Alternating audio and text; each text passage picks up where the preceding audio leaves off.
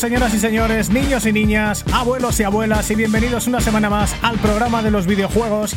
Este es el programa de radio de ninguna radio, y esto se llama Pixel Perfect. Vamos a estar aquí durante las próximas dos horas, como siempre, hablando de todo lo que ha pasado en las últimas dos semanas en el maravilloso mundo de los videojuegos. Recibe un saludo de quien te habla, soy Dani Turienzo, y tengo como siempre al otro lado de la línea, como siempre presente pero ausente, y con muchas ganas de verle ya, aunque le nos vimos hace poco, al gran Nacho Hernández. Buenas, Nacho, ¿qué tal? ¿Cómo estás? Muy buenas, Daniel. Muy buenas, amiguetes. Otro Pixel Perfect, el 974. Hoy, 14 de septiembre de 2023. Hemos vuelto, ya sabéis, cada dos semanas intentamos hacer el podcast. Y hemos vuelto con un especial muy interesante que vais a ver dentro de poquito. Porque tenemos en Pixel Perfect 974 tenemos al gran Jesús Campos Nerkin, artista principal conceptual de The Game Kitchen, al que hemos invitado para hablar de Blasphemous 2 para hablar también de Kitchen y para hablar un poco también sobre lo que le gusta y como es un artista de Pixel, pues que le da un consejo también a la gente. Muy buenas, Jesús. Hola, ¿qué tal? Encantado de, de estar aquí con vosotros en este maravilloso podcast y nada, muchas gracias por invitarme. A ti por, por estar con nosotros, que además Daniel tenía muchas ganas de tenerte. Y eso que no ha jugado Blasphemous el tío, pero yo sí, así que vamos a entrar directamente con la agenda para hoy, Daniel. Bueno, Nacho, lo primero, ¿qué tal estas dos semanas? Que no hemos hablado nada, me tienes abandonada y no sé nada de ti. O sea, que cuéntanos a toda la audiencia cómo va la cosa, aparte del mundo videojueguil.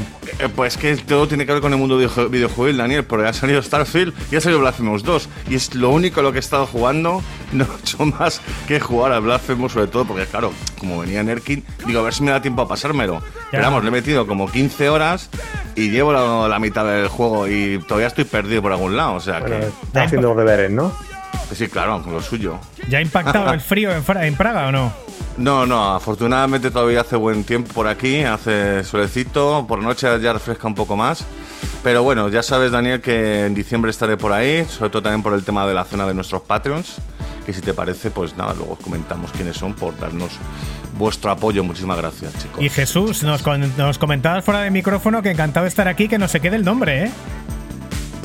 Sí, sí, que me gusta mucho el nombre de vuestro podcast. Así que. ¿Me he venido por eso? No, hombre. Por Y- lo de Pixel que tienes tú, ¿no? Pixel Perfect, sí, sí. Claro, claro, artista, artista de, de Pixel Art, pues normal que te mole también el tema de, de Pixel Perfect, claro. Y nosotros que nos sentimos súper afortunados de no solo tener un invitado desarrollador de videojuegos otra vez, sino que además, antes de ser invitado, como nos ha pasado con los otros desarrolladores que hemos tenido, antes era oyente. Y esto es una cosa que nos encanta. Jesús, no sé cómo nos conociste, nos encantaría saberlo y desde cuándo nos escuchas. Hostia, pues no me acuerdo cuando os conocí, pero en Twitter lo hemos hablado, ¿no? Que es que me encanta vuestro formato, la forma en que hacéis las cosas, la música que ponéis, ¿no? Y la calidad de sonido y narración que le ponéis. Así que si os he encontrado será por algo, ¿no? Pues nada, yo muerto de vergüenza, porque realmente lo hacemos con toda la humildad del, mu- del mundo y a nosotros lo que nos gusta precisamente es hablar de, los, de vosotros, los que hacéis juegos. Entonces, que la gente que hace juegos nos tenga un respeto a nosotros, sinceramente es que no sabemos ni cómo tomárnoslo. Pues nada, vamos a estar aquí las próximas dos horas. Tenemos un montón de noticias, cosas de Nintendo, cosas de Xbox, cosas de PlayStation, cosas de PC. Tenemos una sección de retro hoy muy especial, muy especial, que tenemos muchas ganas todos de hacerla. Eh, yo sobre todo, pero también sabemos que le va gustar a nuestro amigo Nerkin. Eh, y por supuesto, pues ya sabéis, el lanzamiento de Starfield, que es lo último que hemos tenido, y una entrevista especialísima a Nerkin con todo lo que tiene que ver con su trabajo, con su arte y con el desarrollo de Blasphemous 1 y 2, juegos que se producen en Sevilla, en Game Kitchen, y de los cuales estamos muy orgullosos. Así que se nos acaba la música y arrancamos motores.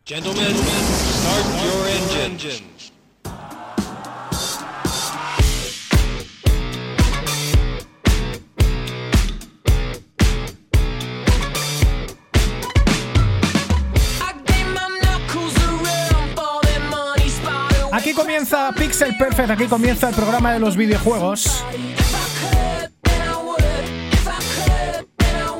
Y lo hacemos como siempre con lo más fresco de la semana. Así es, Dani, así es, amiguetes. Ya sabéis, lo más fresco, lo, pues como bien dice el nombre, lo, lo ultimísimo que acaba de salir, la última noticia fresquísima. Pero antes de pasar a lo, que Dani nos tiene preparado, porque es una cosita que llevamos esperando muchísimo tiempo, por supuesto, un saludo a nuestros queridos Patreons, Sein, Gerardo Tagarro, Mike Barreto, Mucha Niria, Alfonso Juanjo, Dani Señor Trek, Señor 13 y Mike Villar. Y por supuesto, ya sabéis que nos hacéis un favor enorme cuando suscribís y os dais la campanita. Pa- Sobre todo ahora mismo que estamos en YouTube, ya lo sabéis, si nos estás viendo, y si no, pues nada, en, en Spotify, en Evox, en cualquier plataforma, por favor suscribiros, que nos hace, hace, pues, mucha ilusión y nos ayuda un montón, por supuesto. Así que nada, amiguetes, Pixel Perfect Videojuegos número 74. Tenemos un anuncio importante que ha salido hace muy poco y es que básicamente Nintendo Switch 2 ha sido ya confirmada. Así que nada, Daniel, vete contándonos qué tenemos sobre el nuevo dispositivo de Nintendo.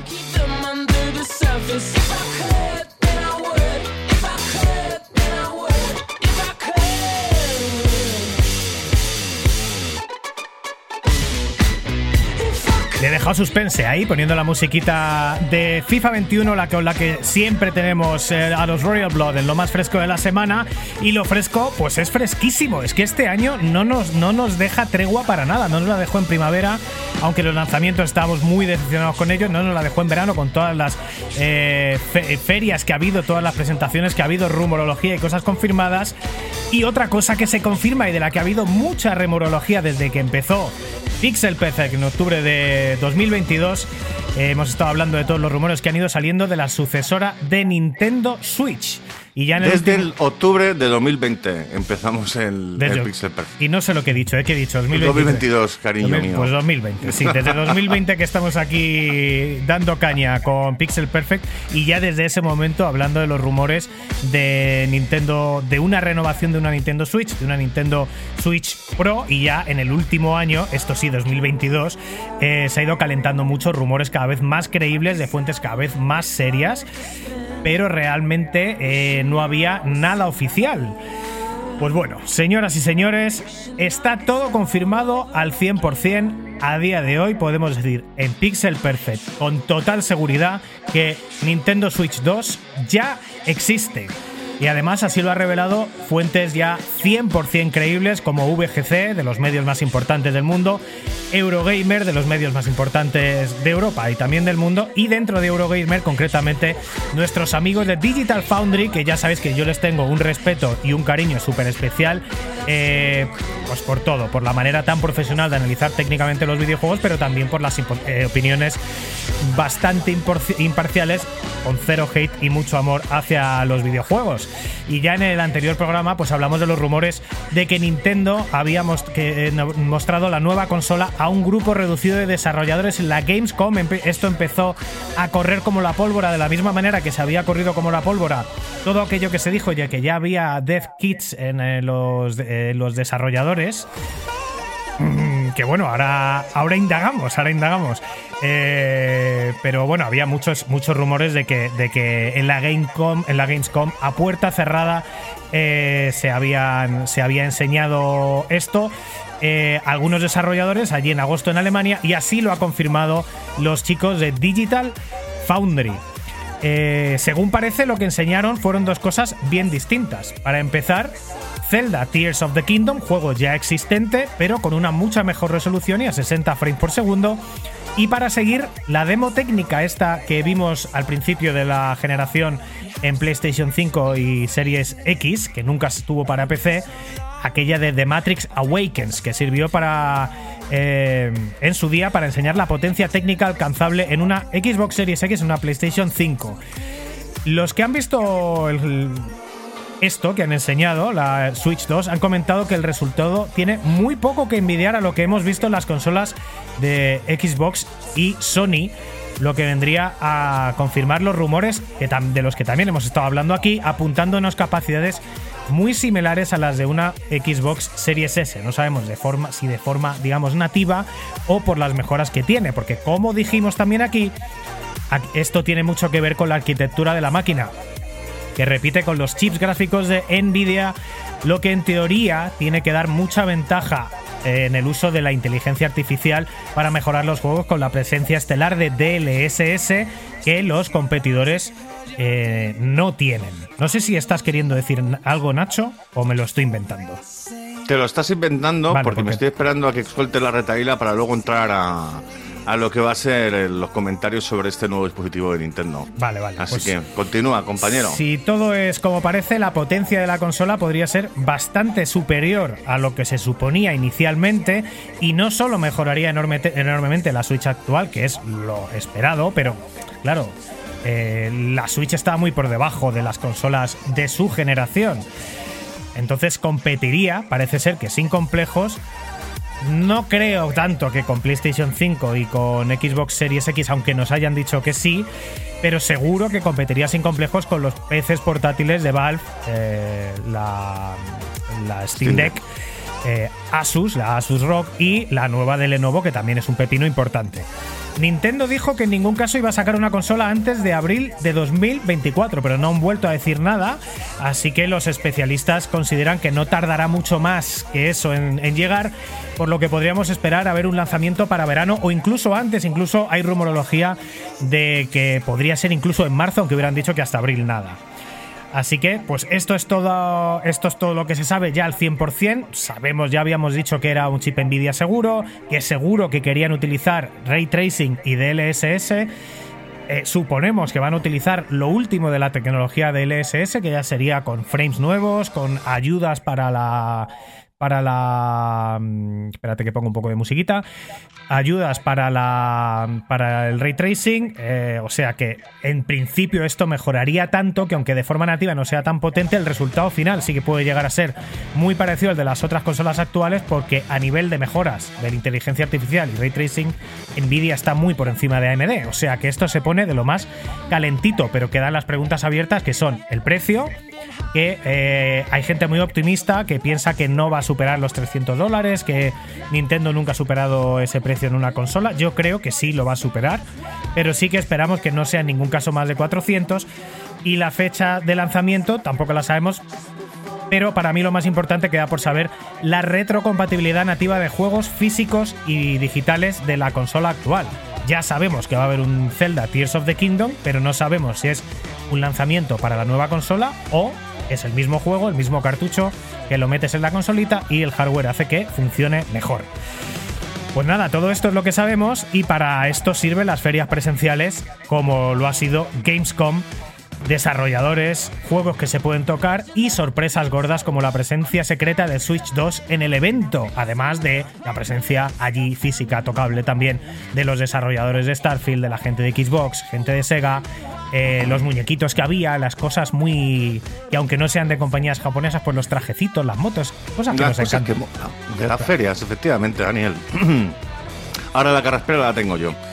Total, que estaba claro que Nintendo iba a sacar un nuevo dispositivo, no podía ser de otra manera. Eh, llevamos hablando bastante de los rumores. Básicamente, yo creo que cada, cada año al menos hay dos programas en los que hablamos de los rumores de nuevos, ¿no? Sobre Nintendo Switch 2. Hemos hablado mucho de lo del tema de Nvidia y el DLSS, porque es una pasada lo que puede ayudar a un hardware que no esté a lo mejor tan potente como puede realmente rescalarlo todo y que que quede de puta madre. Pero a mí la pregunta máxima que tengo yo ahora mismo es, eh, es que ¿es Switch 2 o es nuevo bla bla bla? ¿Es portátil? ¿No es portátil? Sí, sí, vamos ¿Se puede ver en la tele? 100% seguro que es, es el mismo co- concepto, es el mismo concepto de consola que se puede llevar eh, portátil y que se puede poner en televisión. Es ¿no? que si no fuera así, eh, lo- es lo primero que hubiéramos sabido, que es otro concepto, pero vamos, eh, 100% seguro que, que es continuista. Vamos, al Vale, cien- en ese al sentido, perfecto, porque además ahora mismo Sony, eh, con el tema de PlayStation Q, está, está volviendo tampoco también al tema híbrido, ¿no? De cómo tengo la consola eh, puesta en casa y luego me lo llevo al, al PlayStation Q. Al PlayStation, eh, ¿cómo se llamaba, Daniel? Al nuevo nombre, se me ha olvidado. Por, Portal, PlayStation, PlayStation Portal. Portal, sí. Que, que hay mucha gente que está a favor en- o en- y en contra. Luego veremos en, a más adelante, al final del programa, lo que digo, hemos hecho una encuesta sobre esto y hay disparidad de opiniones sobre el tema. Pero claro, eso está muy bien. Es una de las cosas que más, que más gusta Nintendo Switch, la posibilidad de poder eh, jugar tanto en el televisor como, como de forma pues, portátil. Así que eso está confirmado por otro lado, pues está muy bien. Imaginamos que mm, Nintendo ha estado con el hardware toda su vida como muy potente, sobre todo en Nintendo 64 ahí intentó con lo de Silicon Graphics, petarlo completamente y ya luego ha ido pues, un poquito, digamos, no siendo tan top comparado con lo que es la gente de Sonic y la gente de Microsoft. Pero pinta bastante bien lo que, lo que has comentado, Anil. El tema del ray tracing, ya hemos hablado en este podcast que nos parece el chino maricachino de, de la historia, porque realmente Claro, es que, joder, los artistas lo han currado tanto, macho. La- la iluminación ya se veía muy bien, ahora que ya realmente sea en tiempo real, perfectamente, con los rayos trazados y demás, pues sí, queda muy chulo. Tiene que haber en situaciones concretas, pero claro, tampoco es. No es el cambio de 2D a 3D como fue en su momento que nos dejamos flipados. No lo es. Es un- no lo es, pero está bien que, que esté. Imagino que, bueno, claro, también Nintendo se tiene que poner las pilas un poquito con el hardware. Así que, bueno, me gusta que sea continuista, me gusta que sea más potente, sobre todo ya por el tema de los frames, que hemos hecho también otra encuesta y la gente quiere jugar a 60 frames mínimo, pues que, que menos que el Zelda, ya el nuevo, pues eh, que sacaron hace nada, vaya a 60 frames. Y a más juego resolución, que no. y a más resolución. Hay gente que ha dicho que es 4K, pero no lo saben, porque lo que han visto, o sea, lo han visto con sus ojos. Supondrán que es a 4K y lo supongo yo también, pero no lo saben, ¿no? Y, y sí, sobre el rendimiento tan bestial, eh, pues la gente de Digital Foundry, ha dicho que un poco de calma. Que no es lo mismo eh, una demo controlada en un sitio con dos productos que saben que funcionan perfectos a lo que es luego lanzar juegos y a ver qué pasa, ¿no? Eh, Pero bueno, desde luego la pinta es eh, tremenda. Yo 100% de acuerdo, Nacho, con lo que dices del ray tracing. Yo habiendo probado muchas cosas del, del ray tracing, al final, eh, bueno, el control, porque hay mucho espejito, hay mucho reflejo y los reflejos son muy impresionantes y tal. Pero quitando algún juego que está muy pensado para ray tracing, a mí los que me han impresionado son los.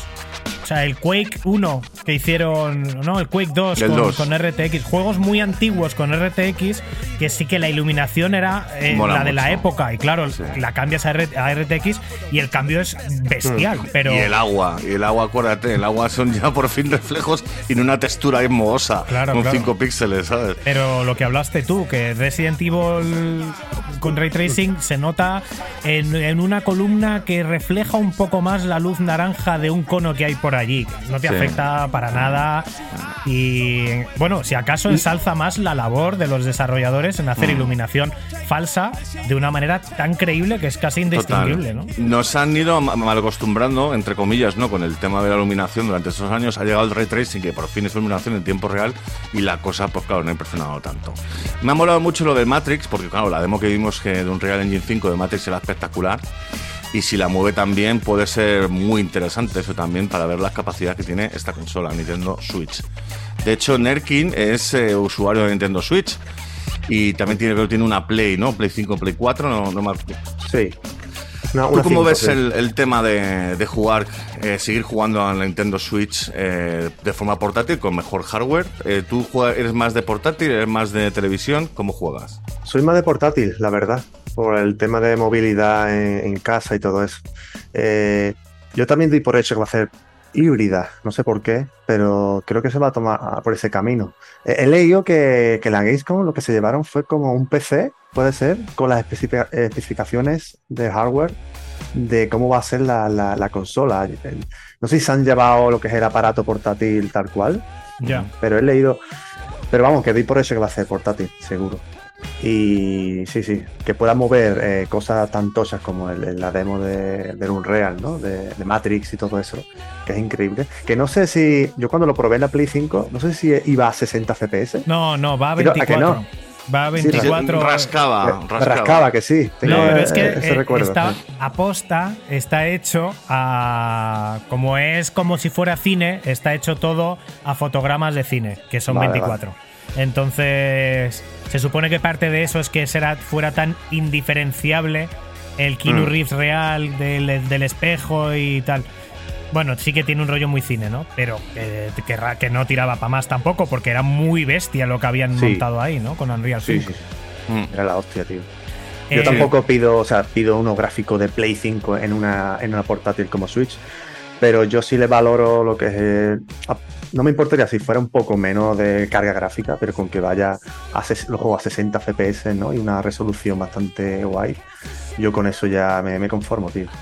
Sí, yo Tú también de hecho, eres del equipo 60 frames, ok. Sí, sí, yo soy del equipo también performance y prefiero que quiten efectitos del fondo de la pantalla y que el juego vaya fluido y fino. Para mí es súper importantísimo, vamos. Cosa que, que, como siempre, en todas las generaciones empieza pasando y a mitad de generación, como estamos ahora, ya suele dejar de pasar. Nintendo Switch ya ni te cuento.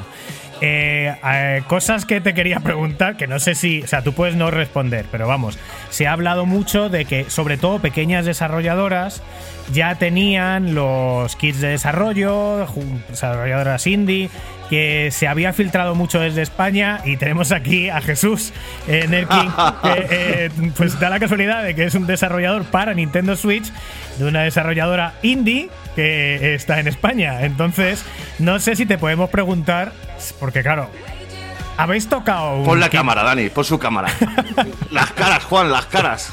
¿Habéis, habéis tocado un kit de desarrollo de Nintendo Switch 2? Yo por lo menos no.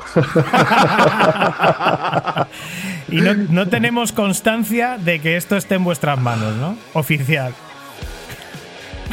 I vale, don't know. vale, vamos a dejarlo. Vamos a dejarlo. Yo creo que hay silencios que dicen mucho más que las, que las palabras. Bueno, pues nada, esperamos que esto salga dentro de poco, eh, muy probablemente en la primera mitad de año de, de 2024. Y quién sabe, ¿no? A lo mejor si hay un Blasphemous 3, pues casi seguro que estará para esa consola. Bueno, hasta aquí lo más fresco de la semana y vamos ya directamente a hablar, ahora que le hemos, hemos calentado un poquito también con él, vamos ya directamente a lo que nos gusta, vamos a la chicha, vamos a Made in Japan.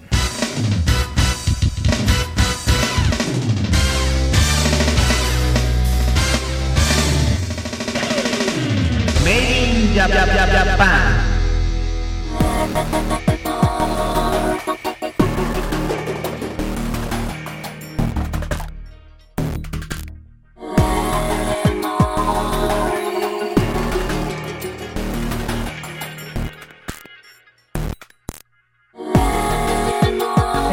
Pixel Perfect, estás en el programa de los videojuegos. Y estamos escuchando música de la que nos gusta los modernitos, nos dicen algunos de nuestros oyentes. Sí, Daniel. Bueno, estamos ya en Made in Japan, estamos escuchando buena música de buenos videojuegos. Esta es la banda sonora de Remember Me, un juego de acción-aventura para Play 3, PC y Xbox 360. Juego, si no me equivoco, de 2013, que es una de esas joyas ocultas que nadie conoce. Yo no lo conocía hasta que Hailiki, nuestro último, o uno de nuestros últimos Patreons, nos ha dicho que la recomendación de, Haikili.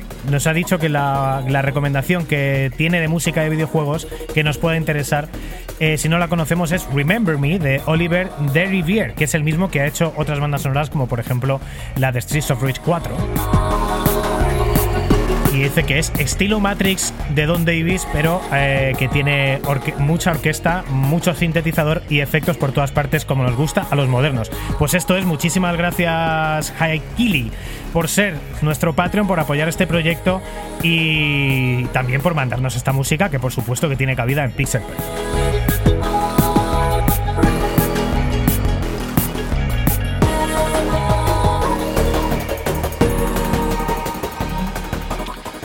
Y escuchando esta musiquita que nos ha recomendado nuestro Patreon, ya sabéis, www.patreon.com barra pixelprefevideojuegos, nos ayudará un montón, sobre todo por el tema de los pagos al Zoom, que es caro de narices, y estamos pensando también pillar otra suscripción para el tema de la realización, que ya veremos. Total, amiguetes, como ya sabéis, en Main Japan estamos en la sección fetiche, en la sección donde hablamos de lo que nos sale de las narices, hacemos entrevistas, hacemos retro, hacemos de todo. Y para este Pixel Perfect número 74, hoy, 14 de septiembre, pues tenemos a Jesús Campos, que como hemos dicho es el artista principal conceptual de The Game Kitchen y que ha trabajado tanto en Blasphemous 1 como en 2 desde el 2018 hasta el momento actual. Que por cierto, el, el artista conceptual, tenemos también aquí su portfolio, que lo podéis encontrar en artstation.com barra Nerkin con K. Y si Dani ahora nos pincha un poquito para que lo veáis, la gente que nos vea en YouTube, las maravillas que hace este hombre y la pasada de escenarios y bueno, hace de todo, desde escenarios hasta personajes, hasta recreación de videojuegos eh, que estamos viendo ahora mismo en pantallita. Si quiere cargar, porque esto es la ley de Murphy, ahí está.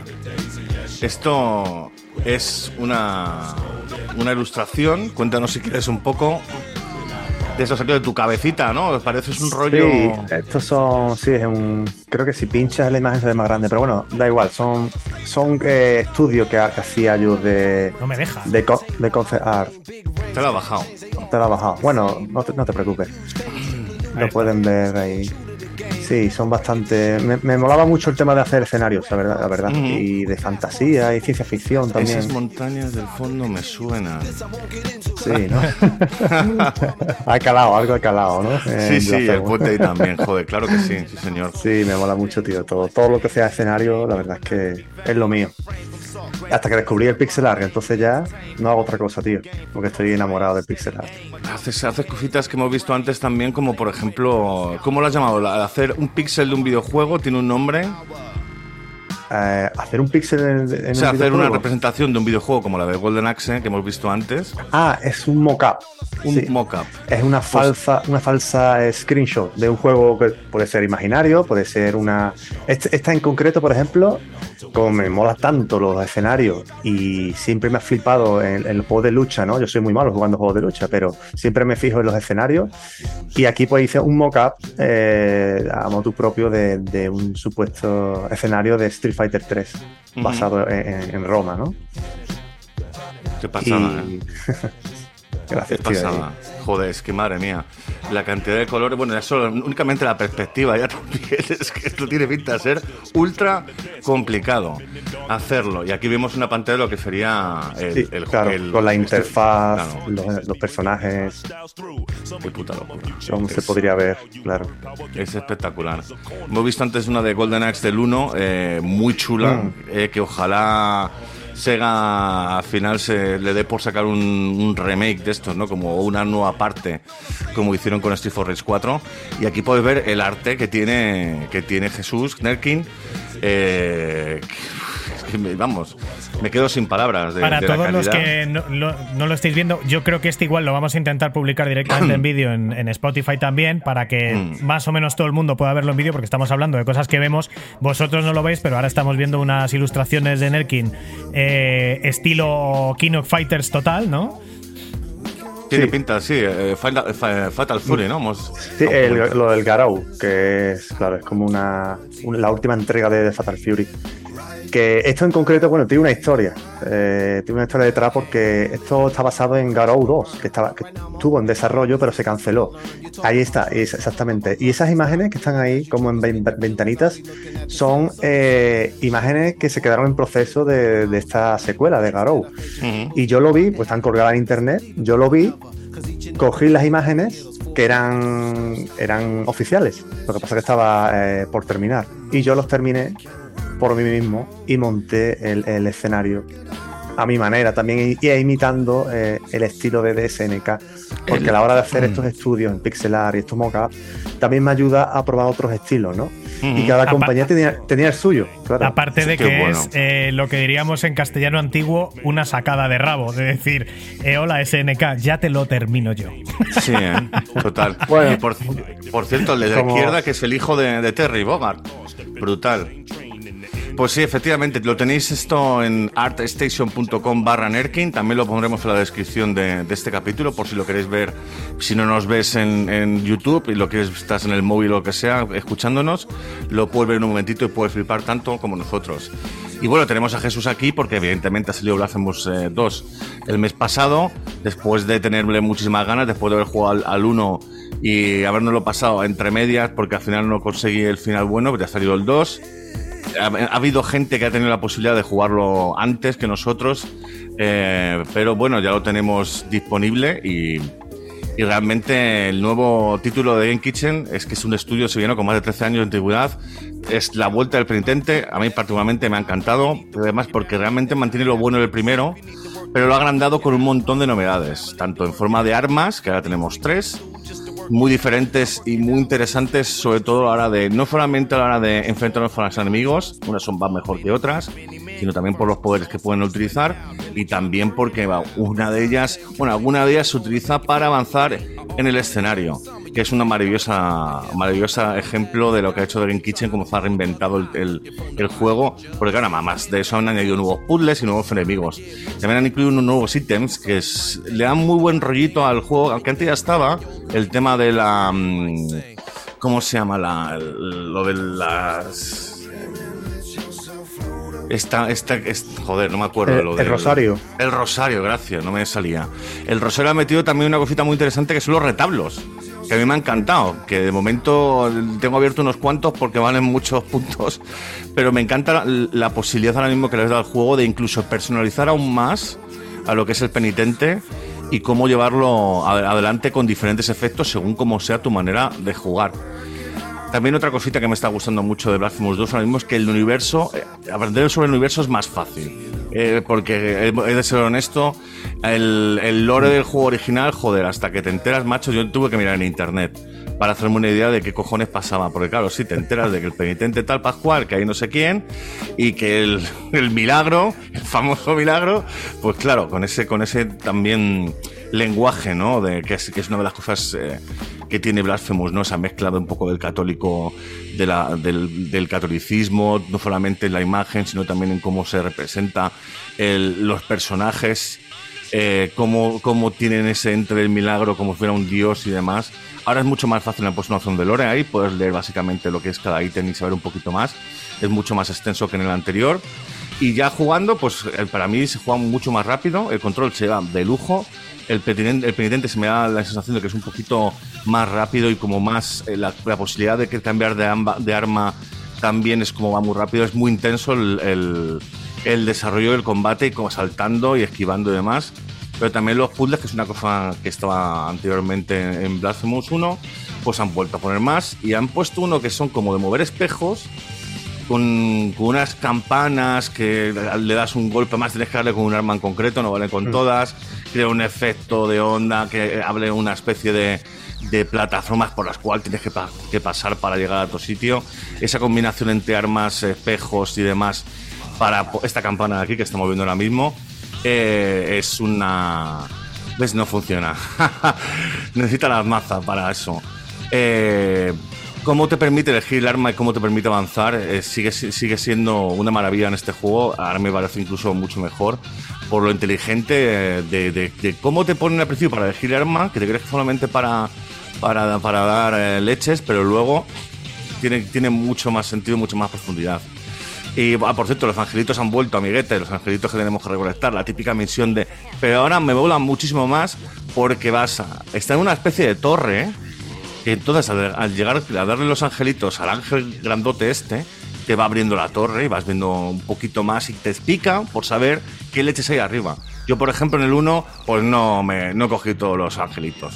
A mí lo de recolectar no me mola mucho, ¿no? Pero ahora sí que me apetece encontrarlos todos y yo creo que el tema de la torre le ha dado muy, muy, muy buena idea. También he de decir que se me hace un poquito más fácil porque para empezar ahora es un poco más evidente los objetivos en el mapa.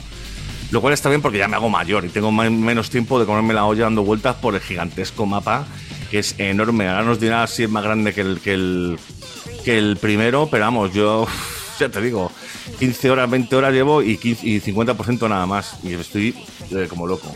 También nuevos jefes, muy, muy, chu- muy chulo, recome- recomendadísimo volver a jugar a, a Blasphemy 1 para ponerte caliente y luego irte al 2 a disfrutar de los nuevos jefes, que de hecho uno es el afilador, que lleva la misma flauta al...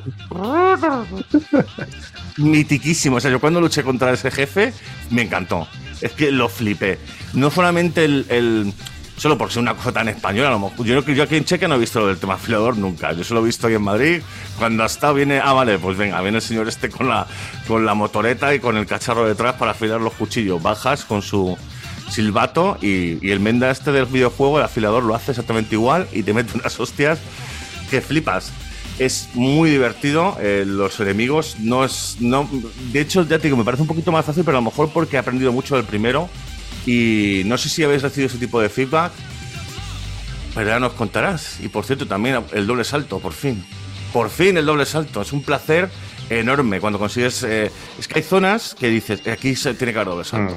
Como no lo sabe, porque claro, tienes que explorar todo para ver qué pasa, porque a lo mejor es como en el primero. Que digo, aquí hay doble salto, pero no doble salto, era una especie de rama que crecía, Sí. entonces te podías, podías engancharte con la espada y poder avanzar. Pero no, aquí ya hay el doble salto. Y esto no solamente abre muchísimo la exploración, es que además da muchísimo ruido en las estrategias de combate. Ahora ya tienes doble salto. Puedes evadir a algunos enemigos, como por ejemplo el menda este de la maza gigante, Sí. que si no te lo cargas no puedes pasar porque ni evadiéndole, ni con el, como hemos dicho antes, Ghost Trailing este. El. Ghost Trail este, sí. Ghost Trailer, que, que el Ghost Trail, que es como para pues, la el botón B para evadir de toda la vida, pues en ese, ese personaje precisamente no lo puedes saber, te lo tienes que cargar sí o sí, y tiene muchísima vida. Así que realmente esto es lo que ahora mismo el feedback que te puedo dar, eh, Nerkin, respecto a lo que llevo en Blasphemous 2. Me está encantando mucho más y mejor, desde luego. Y el tema de las tres armas, me quito sombrero, me ha, me ha encantado. Qué bueno. Bueno, pues estas son las impresiones de Nacho con Blasphemous 2. eh, juego, sobre todo el 1, quizá bastante infravalorado en el tema Metacritic, aunque luego eh, a nivel ventas creo que habéis estado muy contentos, ¿no? Y un juego con una acogida del público tremenda. Y el Blasphemous 2 de recién lanzamiento, que además tiene una puntuación mejor que el primero en Metacritic, ya cercano al 90, 85, una cosa así, que para un juego indie, para un juego 2D eh, y para un Metroidvania roguelike como nos gusta. Yo no sé si lo categorizarías No como, roguelike. como roguelike. No es exactamente Metro- roguelike. Metroidvania. Metroidvania Es. Metroidvania, no- no, el escenario es el mismo cuando mueres. Sí, sí, vale. No, a mí, a A, mí lo a mejor eso para el 3. A mí a veces se me cruzan estos géneros porque realmente, bueno, vale, sí, no tiene, no, no son, sé que cambie el tema del si los escenarios son procedimentales o no, eh, tampoco me cambia tanto la experiencia de juego, pero que lo dejamos en Metroidvania, no hay ningún tipo de problema. Bueno, pues ya nos has contado cómo, no- cómo nos conociste, ya nos lo has contado, eh, Jesús. No me acuerdo cómo os conocí, tío, la verdad. Mm, No lo sé, no, no, no lo recuerdo, Twitter. pero. Seguramente, Twitter. seguramente, por Twitter. Yo recuerdo una interacción con Koyuki el de la poción roja, que puso un quote de, de nuestro podcast, le gustó y tú comentaste ahí. Y dije, coño, cómo mola, este hombre está en, en, en Game Kitchen, en Blasphemous. Y además, yo por esa época estaba empezando, lo, lo conocí porque yo antes del podcast me desconecté de los videojuegos un montón. Y, y lo jugué, y de hecho me lo he jugado ya dos veces, una solo. Me lo he jugado tres veces, perdón. Una, una la primera vez no, lo- no lo llegué a terminar, lo dejé, me puse a jugar a otra cosa, pues en ese momento no, no podía. Y luego me lo voy a jugar yo solo y me lo jugué con un colega. Y con, y con mi colega no lo llegamos a terminar tampoco porque se estresaba mucho. Pero a mí me. Yo, le yo me dejaba a mí los jefes y él se hacía más o menos el tema de los saltos y la exploración. Así que nada, el- desde luego con Blasphemous 2 muchísimo mejor. Sobre todo, ya te digo, por todo lo que he comentado y porque yo creo que en general el feedback que estamos recibiendo, que esté recibiendo, perdón, es de que es cojonudo, vamos, básicamente, que a todo el mundo le está gustando.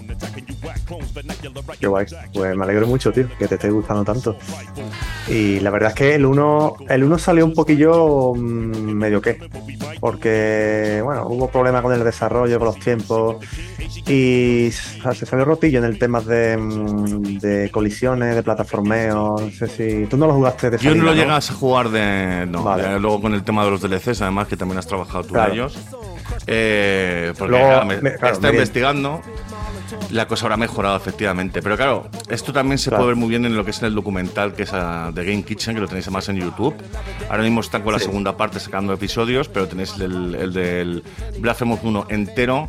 Cómo fue, el, cómo fue realmente, pues básicamente parir a, a Blasphemous y cómo, le cost- cómo fue con el tema de Game Kitchen para el tema de, de- de conseguir dinero, la historia de del Kickstarter, que a la gente le gustó mucho, luego el tema de, de conseguir a Team 17 como básicamente como publisher Sí. y, y es un documental que es muy recomendable y realmente lo tenéis en eh, youtube.com, bar- básicamente de Game Kitchen, lo buscáis y, y buscáis documental y ahí lo tenéis. Es cojonudo. Así que si te parece, vamos, vamos, cu- cuéntanos un poco tu experiencia en The Game Kitchen. Básicamente entraste, te conocían antes, hab- habían visto tu trabajo en tema portfolios. Cuéntanos. Mi, mi historia es un poco curiosa, tío, y no es, no es lo, lo que suele ocurrir realmente, porque yo entré, eh, o sea, Blasphemous 1 fue mi, primera, eh, mi primer trabajo como profesional en videojuegos. Y yo entré en, en la industria pasado los 30, ¿sabes? O sea, que yo antes, rápidamente, haciendo un resumen rápido, Yo, siempre, yo trabajo siempre en fábricas, allí en mi pueblo. Eh, yo en aquella época o trabajaba o seguía estudiando, ¿no? Y, y no quería seguir estudiando, así que a trabajar, ¿no? Y he estado 10 años en fábrica, he estado tapizando, he estado embalando, he estado cargando camiones. Lo que pasa es que yo, a mí siempre desde pequeño, siempre, siempre, siempre me ha gustado dibujar, siempre, siempre, siempre. Y los fines de semana me quedaba dibujando y tal, aprendí de manera autodidacta a, a utilizar Photoshop y todo eso, todo el tema de arte digital. mm, La verdad es que tuve un upgrade bastante importante. ¿Y cómo comencé a trabajar con esta gente? ¿no? Pues bueno, yo fui testigo de- de- del exitoso Kickstarter, ¿no? Que pegaron un pelotazo bastante tremendo de Mm. Blasphemous 1, ¿no? Mm. Y yo me, mm, a mí me, me- me flipó la cabeza el juego, ¿no? Y el, el hecho de estar hecho eh, en, en Sevilla, ¿no? A la- no, gente de aquí, ¿no? Paisanos míos. Y claro, yo soy amante de, de los juegos retro y tal, y yo lo veía y decía, hostia, esto es como, bueno, es como un Castlevania, Dark Souls, eh, tiene cosas de cosas retro, y, y fíjate las animaciones que tiene. Y también el hecho de, de un tío con un capirote, ¿no? Digo, esta gente, Sí. ¿qué coño están haciendo, no? Un capirote, ¿qué es esto? ¿no? Es un poco ridículo, ¿no? Un poco tío de Semana Santa. No te lo esperas al final, ¿no? Que, un- es esto, que un- tío. que allí cuando que, mm, el tema de la Semana Santa, mis colegas, por ejemplo, de Málaga también llevan el capirote porque son de ¿cómo se llama? de la pues eso, de la del clan este, no me acuerdo cómo cómo se llaman las eh, Las hermandades, ¿no? De, de Semana Santa de allí, ¿no? Sí, sí, exactamente. Van con el tema de la imagen, se ponen debajo y, y todo el tema. Claro. Y claro, ver una cosa así como el capirote, que claro, en Estados Unidos a lo mejor lo ven y flipan, claro, por el tema de Ku. Sí. Aquí está como metálico, vale, ok, es, pues lleva un, un cucurucho, digamos, en la cabeza. Sí. Y es de lo más sorprendente del juego, a lo mejor dices sortera, pero luego ves a Almenda, ya juegas con él y dices, este tío mola, el penitente. Sí, porque crea una imagen como muy identitaria, ¿no? Porque si tú le quitas el capirote, al final es un típico guerrero mm, random, ¿no? Un poco, pero el capirote, como incluso con solo ver la silueta, sabes que es el penitente. Y, Totalmente. y ese hecho ta- creo que también fue parte de- de- de- de- del catalizador del éxito de- del Kickstarter, porque a la gente le, le moló la cabeza. No solo el personaje y su mundo, sino las criaturas tan horribles y horrendas como el bebé este gigante. No sé si te acuerdas, sí, ¿no? Sí, sí. En, en el trailer del Kickstarter se ve partiendo el penitente en dos. Y eso fue ya, la, la gente le explotó tanto la cabeza que, que empezaron a, Es que Y uno el- de el- ellos tú el- mismo, ¿no? Uno de ellos tú mismo que, Claro. que lo viste y dijiste y, y cogiste interés en el proyecto. Exactamente, y ahí ya encarrilo con, con lo mío, ¿no? Porque yo me convertí en fan absoluto del proyecto y lo seguía al día a día, tío. Y yo hacía concept como fan arts del juego, ¿no? Concept de escenario, como el que hemos visto, pero de, basado en Blasphemous. Y ellos lo veían y lo colgaban en Twitter y yo lo veía y les fliparon y tal. Y ahí me empezaron a conocer, ¿no? Y tenían puesto el radar sobre mí. Hasta que un día hicieron un, un- un concurso de fan arts de Blasphemous y yo vi ahí la oportunidad de oro y me ocurrió un fan art y gané el primer premio. No sé si era nacional o internacional. El caso es que ya me tenían bastante conocido. Fui a unas charlas que dieron y los conocí en persona y tal. Y como el éxito fue tal, fue tan grande que el, el proyecto se expandió en todas direcciones. Se hizo un mundo más grande, eh, más abierto, mm, más enemigos, más voces. Y el equipo también tu- tuvo que requerir eh, el aumento de tamaño, ¿no? Mm. Y necesitamos un artista concept de escenario. Y entonces se pusieron en contacto conmigo. Y ya está. Todo esto en Twitter, ¿sabes? O sea que Para que luego digan que el internet yo no- conseguí trabajo en Twitter. Total, Pero me ha, grandísimo. me ha dado mucha curiosidad el background tuyo porque eh, ya hemos conocido a otros artistas de 2D y tal, que a veces suele ser una cosa muy vocacional, muy de sota, caballo y rey, aunque bueno, el tema de, Mm. sobre todo en 2D, el mundo de la ilustración es muy amplio y hay desde trabajos increíbles hasta pues eh, gente muriéndose de hambre o trabajando de camarero, ¿no? Pero si tú dijiste que dejaste de estudiar, la parte tuya de, eh, de tu arte era una afición simplemente autodidacta o, o ibas a algún, algún, yo qué sé, un centro cultural, un centro de arte de, de la zona? Sí, sí, todo autodidacta, todo eh, en casa, dibujando. Yo no tengo formación, no tengo formación de- de artística ni nada. Todo- tú puedes optar por dos caminos, ¿no? Que es la, eh, la académica, ¿no? Que es igualmente válida, por supuesto, o la o la autodidacta. En mi caso tampoco había, en aquella época tampoco había, hace, estoy hablando de hace 15 años o más. sea, que a No ti no ha, habido, no ha habido nadie en tu vida que te haya enseñado a dibujar una rosa con sus pétalos y. O sea, ha sido pico No. pala desde el principio No, por, por, hecho, por amor a, sí. a- a la afición. Sí, sí, al final es echarle horas, ¿eh? Al final, yo siempre lo digo, tío, cualquier persona que, claro, te tiene que gustar y tiene que salir de ti y tiene, necesita un desempeño brutal, ¿no? Y, y, pero si tú le echas muchas horas, muchas, muchas horas a algo, al final, más o menos, te sale bien. y bueno, te tiene que gustar, por supuesto. Y, Fíjate que hasta, hasta nosotros hemos conseguido hacer un podcast y que suene regular. O sea que hasta eso, eh, de gente tan necia, puede llegar a hacerse medio bien. Claro, pero como es una pasión que sale de ti, al final siempre estás ahí y quieres abogar por, por ir mejorando y tal y tal y tal. Y, pero no, no, además no había curso como hoy día, tío, curso, que hay cursos ya no de, de- de dibujo o de, de ilustración como tal, ilustración digital, sino que hay cursos de videojuegos, de desarrollo de videojuegos, que hay un- una barbaridad, tío. Sí. Y a chavales le, le- le enseña de todo, de todos lo- lo- los campos de, de- de- para crear un videojuego, de diseño, eh, programación, arte aplicada a videojuegos. Si yo hubiese tenido eso hace cuando era un chavalín, imagínate, hubiese flipado, tío. Pero bueno, Sí. y es un mensaje que yo mando a la, a la gente que están trabajando de camarero, ¿no? Como tú dices, o, o de tapicero, como era yo. Y, le- y tiene una afición ahí, como, ya sea dibujo o, o música o lo que sea, o programación.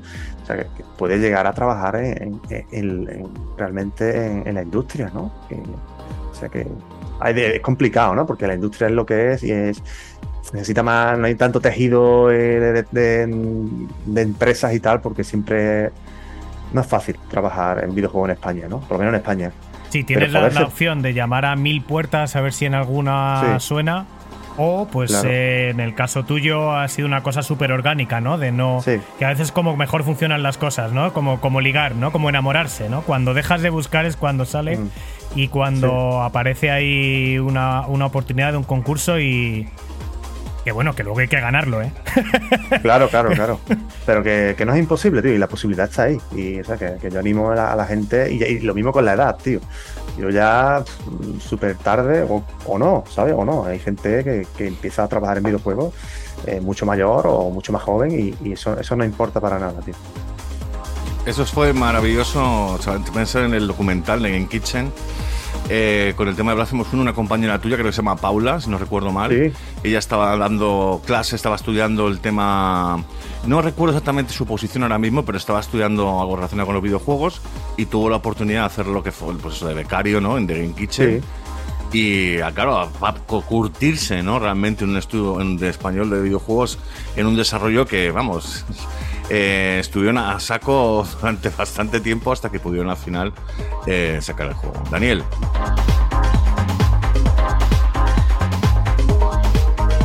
Pues seguimos en Pixel Perfect, sigues escuchando buena música de buenos videojuegos. Esta es la banda sonora de Luminous 2, Yankee, Excel y Sasha, dos pedazos de productores de techno y house progresivo, entre otras cosas. Mientras que escuchamos una historia de trabajo, una historia de videojuegos y una historia de vida eh, de la que francamente yo no sabía nada y son de estas cosas que, que emocionan porque al final tenemos la suerte de vivir en un lugar, eh, los que estamos en España, que, del que nos quejamos mucho, pero aquí al final hay bastantes oportunidades, casi todas ellas pues circunstanciales para salir del paso y hay poca gente que consiga vivir de lo que le gusta. Uno de ellos está siendo ahora mismo Nerkin. Eh, nosotros no estamos entre ellos porque vivimos de otra cosa, pero luego dedicamos otro tiempo a hacer esto que nos encanta y que nos llena igualmente, aunque incluso más casi que si recibiéramos dinero, porque con el dinero también viene recibir órdenes. Y no sé si por ahí eh, tú estabas muy acostumbrado a hacer un poco lo que te apeteciera y no sé cómo es el cambio de hacer lo que te apeteciera, que te digan necesitamos esto. La verdad es que sí, es lo que tú dices, tío. No es lo mismo hacer en casa y tal lo que te apetezca que. Pero bueno, la verdad es que al final lidiar con ello, es como todos los trabajos, ¿no? Pero a veces pienso, tío, eh, es cierto, ¿no? No solo a uno, es que no solo a uno un- una pasión que es el dibujo, sino son los videojuegos también. Son las dos cosas. eh, Hacer dibujo para videojuegos. Y, joder, solo con pensarlo, digo, sí, tengo el mejor trabajo del mundo, tío. Porque es que es, es- es alucinante. Claro, que además que tu papel en el desarrollo del juego, básicamente artista principal, eh, tú diseñas lo- los fondos que vemos en, en Blasphemous, tanto en el 1 como en el 2, tú tienes esa idea, la generas y luego la pasas lo que es al, al pixel art. Correcto. Yo tengo mi director eh, de arte, que es Enrique Cabeza, que es el que tiene, es el que ha creado, ¿no? De todo, todo el universo de Blasphemous. Todo, toda la- todas estas cosas chungas vienen de, de su cabeza. Y claro, eh, antes de empezar a hacer un escenario, él me, me da una, serie de directrices y me dice, por ejemplo, ¿no? Hay que hacer un bosque, ¿no? Un bosque oscuro, tal. Hay que hacer una, una catedral derruida, antigua.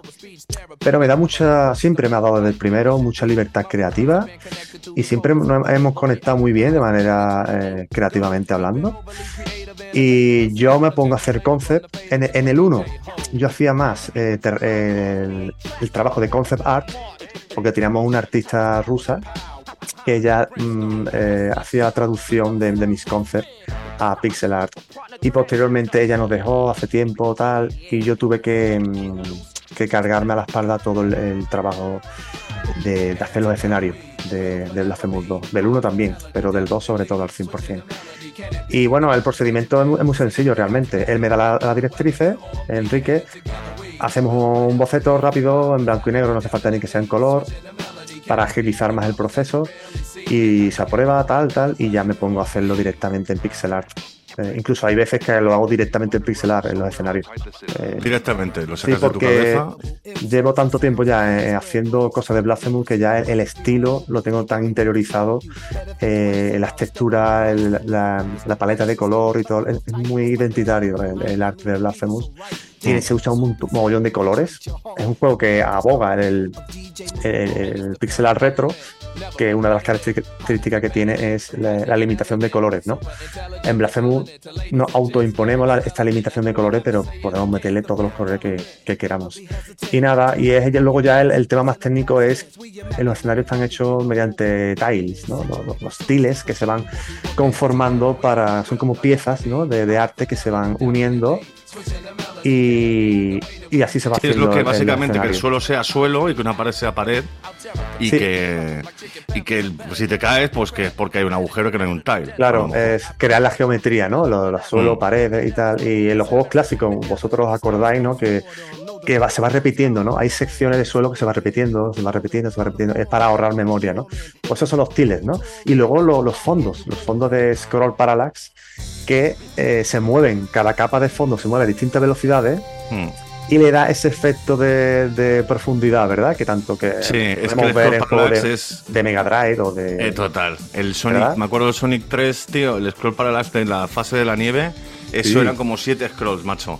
Era siete fondos a la vez, era increíble. Y aquí efectivamente, antes lo hemos puesto, durante, antes Daniel lo ha puesto en el vídeo, el fondo este del bosque es igual, o sea, tienes el, el- digamos los árboles del fondo, pero luego detrás de esos árboles hay más árboles que también tienen diferentes scroll y demás. Exactamente. Y da, y da una. O sea, es una pasada verlo, como que lo bien que queda y, y, y lo chulo que es lo que te he comentado. No sé si ha sido fuera de podcast, lo de poder ir al fondo, ¿no? Ver esa catedral, esas ciudades y decir, me gustaría ver es que hay detrás de ahí, ¿no? Como si fuéramos en 3D. Eso está muy guay porque significa que hemos hecho un trabajo de evocación visual muy chulo, ¿no? Y a la gente pues le interesa saber. Algunas veces el- el- en el fondo pues ponemos eh, escenario que luego visitaremos más adelante, ¿no? Como un pequeño anticipo, ¿no? De lo que el Ujú. jugador se va a encontrar. Y eso está guay porque le da una cohesión al mundo, ¿no?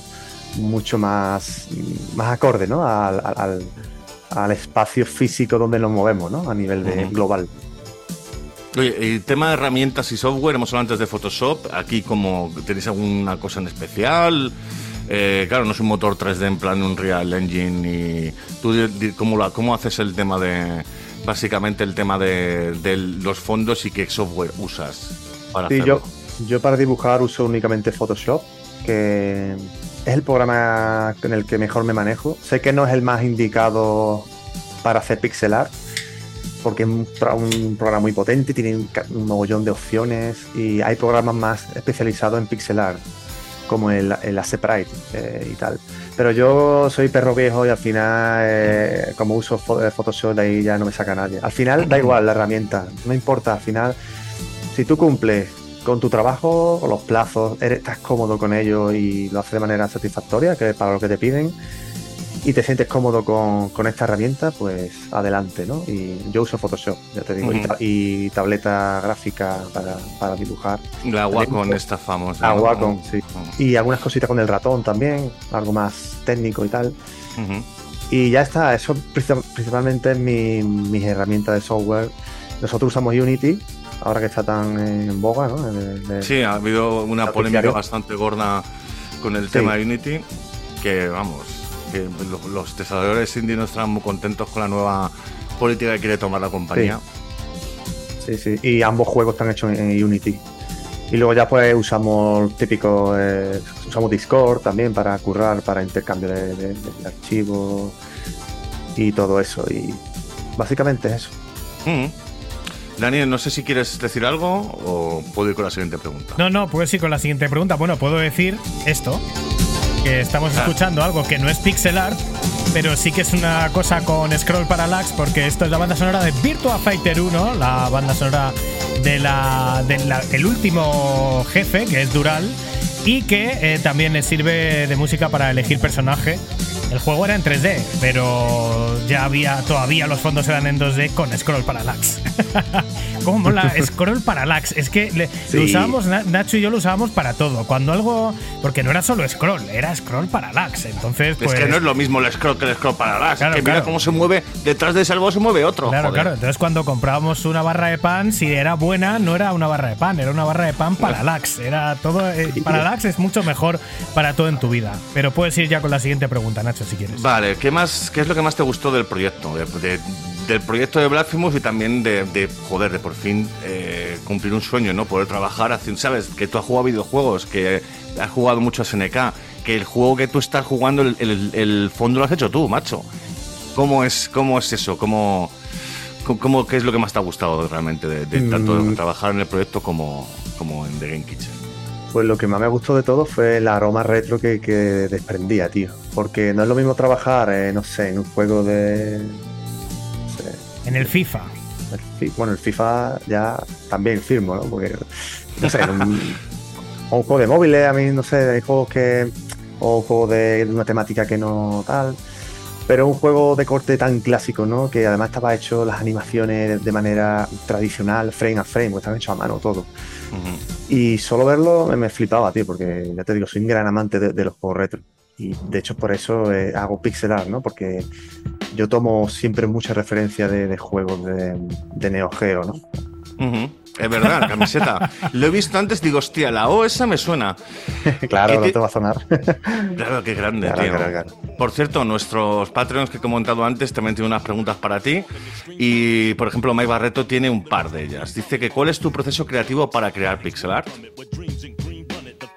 Eh, básicamente el que comenté antes, ¿no? El hacerlo primero en, en, en- HD, en, en bocetos y tal, concept, y luego directamente hacerlo en pixel, tío. Eh, y el proceso este de, no hacerlo directamente, hago un mock-up, como el que hemos visto anteriormente en, en mi, ArtStation, pero es un mock-up ya hecho por piezas, tío, para que luego lo- la- los artistas de, de decoración haga un sprite sheet que son es como un lienzo donde se colocan todas las piezas ¿no?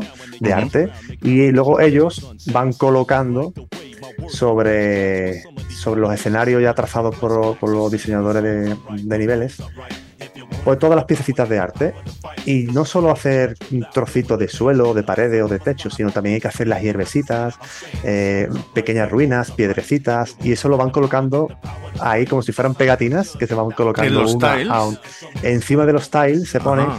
y eso rompe un poco la monotonía de repetición, ¿no? Porque si tú no pones nada se ve todo muy, repeti- muy repetitivo, ¿no? Y es como es demasiado retro, demasiado no, no despierta tanto interés visual, ¿no?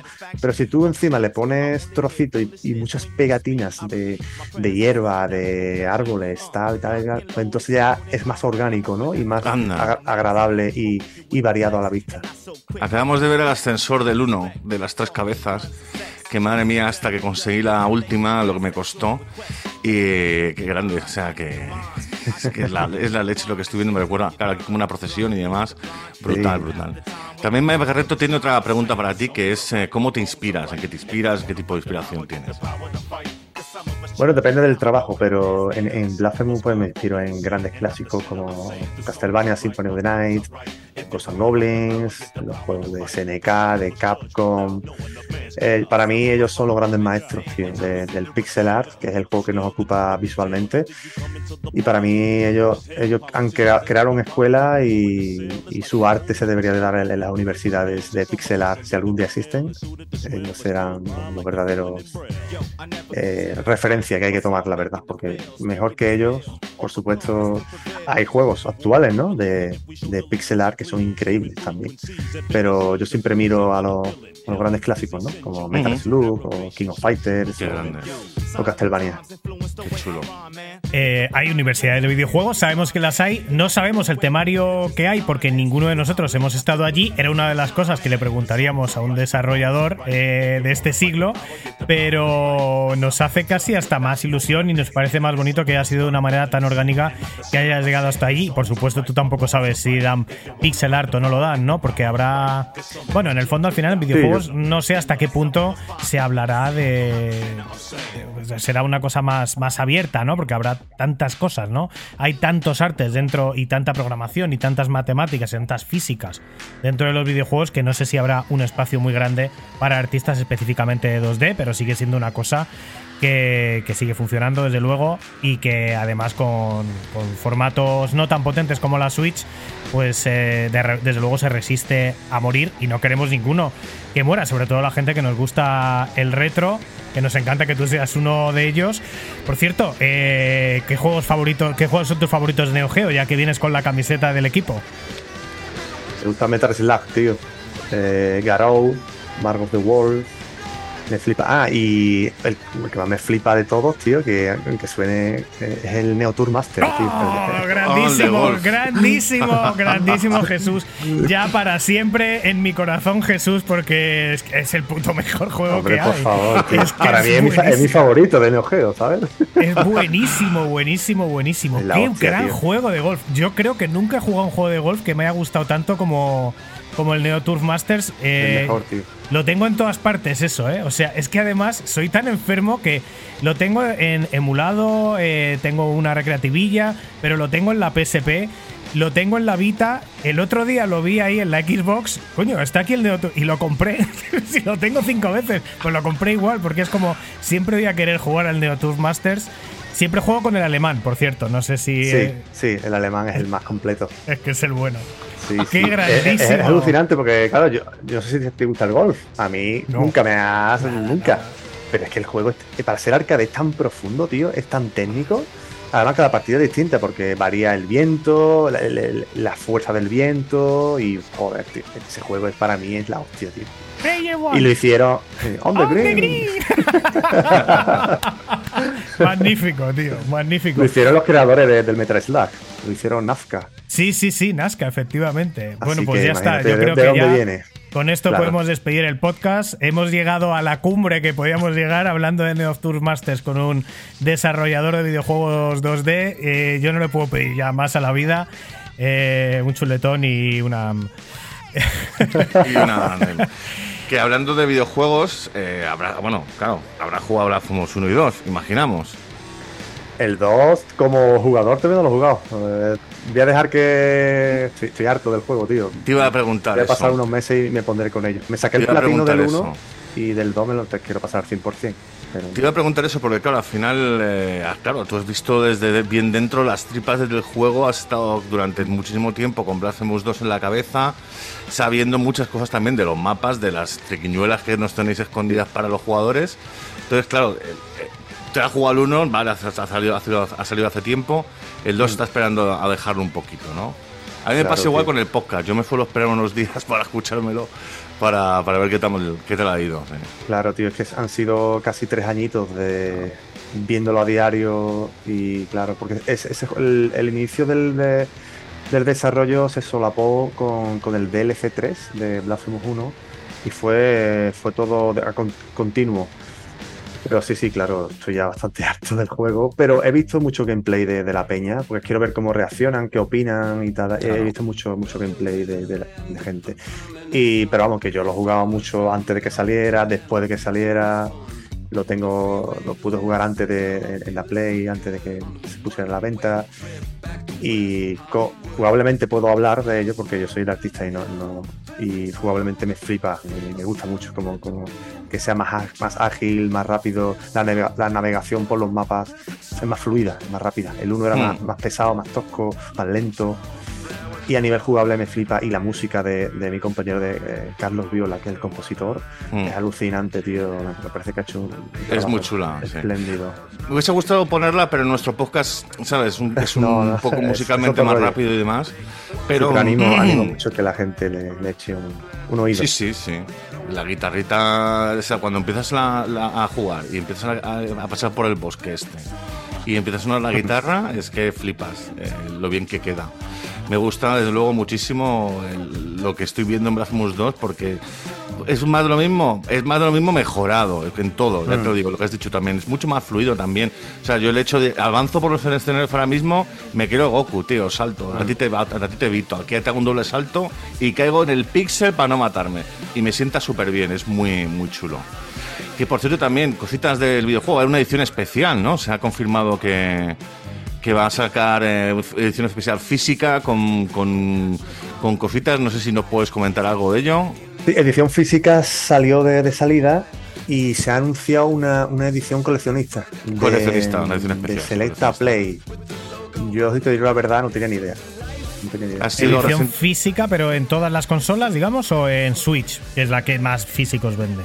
El día de lanzamiento salió en Play 5, Switch y Xbox. Bueno, y en Steam, que no es físico, claro.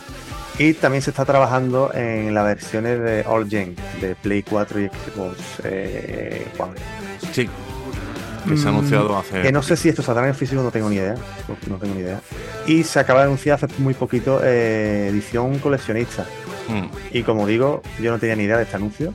Esto ya es- no depende ya de mí, de los trabajadores, de nosotros. A, a nos- a nosotros, los trabajadores, los que estamos currando día a día, nos preguntan por estas cuestiones. Y estas cuestiones son cosas de publishers, de editores españoles con extranjeros y Mm. de directrices de, de empresas de, de, bueno, de, de la cúpula, ¿no? De, de, de la empresa y tal. Nosotros, ni idea. Pues te puedo ir diciendo que la gente lo está esperando con muchísimas ganas. El feedback que he recibido, vamos, que he visto en Kitchen, y en, en- en Twitter, perdón, y el feedback que he recibido en Kitchen es muy positivo. O sea, que la gente lo está esperando como agua de mayo. Mm. Por Sí. cierto, ya, per- perdona. No, yo puedo ser un poco crítico en esto, la verdad. Mm, Me hubiese gustado que se hubiese anunciado antes, tío, antes de, de- de la salida. Pero por tiempos y tal, no sé por qué, no tengo ni idea. Se va a lanzar. Del 1 también se lanzó, ¿eh? O sea que Sí. es algo esperable. Y también me han preguntado mucho por el libro de arte, ¿no? Y yo suelo responder eso. O sea, del 1 se sacó el libro de arte también. Espe- que esperen que, que puedan salir el libro de arte es totalmente factible. Así que, vamos, yo espero y deseo que, que, se sal- que salga también un libro de arte a que le interese, ¿no? Todo esto, porque también me han pedido mucho. Así que, que sí, sí, sí, seguro, seguro que habrá libro de arte. No tengo ni idea cuándo, porque hay que encajarlo y tal, pero sí, sí, sí, seguro. Con esos escenarios que te hacen sentir muchas veces tan, no sé, tan solo, ¿no? En ese mundo tan. Joder, es que te quiere matar todo, tío. Y miras ahí a la lontananza, al horizonte, ¿no? Y ves esas colinas y dices, me voy por ahí para quitarme de esto. Pues el libro de arte estará muy bien representado más con cosas tuyas, Sí. evidentemente. O sea, que súper. Por cierto, hablando de otra cosita más ya del videojuego a punto de terminar. Hemos visto un cambio interesante en el juego gráficamente, que son las secuencias. En el 1 eran pixel. y aquí eras como modo animado, Sí, entonces, este cambio ha sido interesante, pero yo me, me pregunto, si hay un Castlevania en Netflix, ¿podría haber un Blasphemous en Netflix? ¿Tienes información que nos puedas compartir? Porque es que mola un huevo cómo están hechas las secuencias animadas. Y es que casa perfectamente como serie de televisión en Netflix. Yo no digo nada. La verdad, ojalá, tío, ojalá hicieran el, eh, algo así, tío, sería un otro sueño cumplido. Y bueno, las cinemáticas de, un- de Blasphemous 2 están hechas en HD, están hechas por el estudio madrileño eh, Studio Sunshine, que son unos cracks. Y hay gente, hay gente, porque escuchamos todas las opiniones. Y hay gente que le ha flipado, parece, parece de Netflix, es increíble, Mm. está súper bien hecho. Pero hay otra gente que, que nos han dicho, hostia, tío, pues eh, ¿qué pasó con las cinemáticas de- del, del 1? Porque eran, no eran así, era- eran pixel art, Mm. ¿verdad? Y hay gente que a lo mejor le puede gustar más una, otra. Y es que había- había- hay motivos, claro, porque el artista que teníamos eh, para hacer las cinemáticas eh, en pixel art del 1 ya no está con nosotros.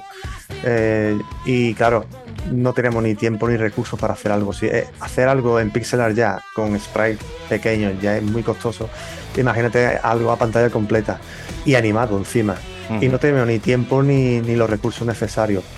Y como el, con el anuncio del DLC 3 de Blasphemous 1 se hizo un tráiler con el estudio Sunshine en HD y tal, y a la gente le flipó tantísimo, pues recurrimos a ello otra vez para poder hacer la- las cinemáticas eh, tan chulas que, que ellos han creado en pixel art. Ah, en pixel art no, en HD. Personalmente eh, fue para mí un shock, ¿no? Ver el cambio de las secuencias desde el del 1 al 2, porque claro, Mm. es que cuando ves las secuencias del 1 con pixel art, con unos pixels enormes, unos personajes enormes, también animado flipas. Pero también, claro, se cuenta la historia mucho mejor con una secuencia animada y sobre todo el tema de la ciudad. Cuando cae sobre la otra ciudad, Mm. esa, esa es espectacular realmente la secuencia. Sí, es ¿Te alucinante parece? el trabajo que han hecho. Si te parece ya para ir terminando, tenemos una pregunta de nuestro querido Patreon Shane que quiere preguntar la pregunta del millón. ¿Cuál es el futuro de Blasphemous? ¿Habrá versión 3D o lo dejaréis descansar para siempre? Bueno, de momento dejaremos descansar un poquito porque estamos bastante saturados. Yo llevo desde el 2015 sin parar. No, el 2018, perdón. Pero hay, hay compañeros que empezaron mucho antes. 2016, por ahí, con el Kickstarter, imagínate. No han parado ni una sola vez. Hemos empalmado los DLC del 1 con el 2. Mm, No lo sé. Seguramente, no lo sé, pero eh, un descansito o proyectos nuevos de otra índole algo de aire fresco vendría bien en el estudio. Eh, Blasphemous 3, ojalá, ojalá salga también, claro, ojalá. Y sobre un cambio de, de estética visual, 3D, ¿no? Pues también estaría chulo, sí, sí. Lo que pasa es que, ¿qué hacemos con el equipo de pixel art, ¿no? Que tenemos. Claro, Habría que, claro, es que la gente no piensa en esto, pero nosotros hemos masterizado nuestra labor, que es el pixel art, ¿no? Pero de, de 3D, eh, ¿qué hacemos, no? Tenemos que fichar un equipo hay- entero, Hay super mega pro. cero, claro. claro. Claro. Y si tú lo haces 3D y tienes ese, ese rollo Dark Soul y todo Es eso, lo primero, lo primero que va a ocurrir es compararte con Dark Soul. ¿sabes? Totalmente. Y ahí no tenemos nada que hacer. Pero ojalá, ojalá. Estaría muy chulo. realmente. Hombre, joder, eh, Castlevania es muy Castlevania, pero Blasphemous también lo es, ¿eh? es la hostia. Es que es un juego muy, muy, muy divertido, muy de plataformas, muy de sitios escondidos, muy de escuchar y porque ves que están las monjas estas raras perdidas y las escuchas y las encuentras, que es muy. tiene sus triquiñuelas el juego. Bueno, pues es- terminamos de escuchar la banda sonora también de Shinobi 3. Estamos dando un poquito de todo por poner un poquito de pixel art, pero ya justo se nos acaba, ya no voy a poner nada más, porque hasta aquí la entrevista llevamos 60 y- 73 minutos de Pixel Perfect. Vamos a tener que correr otra vez más, merecía la pena porque la charla ha estado deliciosa con Jesús y agradecemos por supuesto a nuestros Patreons que seguís ahí, que hacéis posible que esto que hacemos nosotros sea posible, incluido traer a gente tan valiosa en el mundo como los desarrolladores de Bla- Blasphemous 2, en este caso Nerkin. Eh, nuestros Patreons, bueno, los dices tú, Nacho, que te veo ahí No, con eh, venga, va. Nuestros patrios son Ismael Rodríguez, Dani Grande, H6, Juan Rodríguez Solera, Manuel Sagra de Diego, Nordal y Manuel Martín Vivaldi. Muchas gracias por apoyarnos, chicos.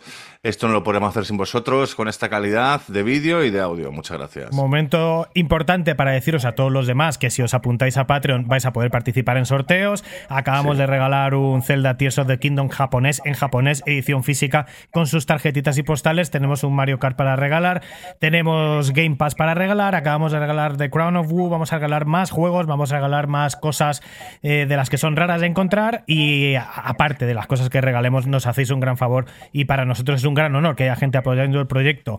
A los que nos estáis viendo en YouTube o los estáis escuchando en podcast, por favor, dale like si esto te está gustando. Suscríbete si no lo has hecho. Comenta, es súper importante para nosotros también que haya actividad en, en lo que publicamos. Y nos gusta además leer vuestros comentarios al final del programa. Comparte.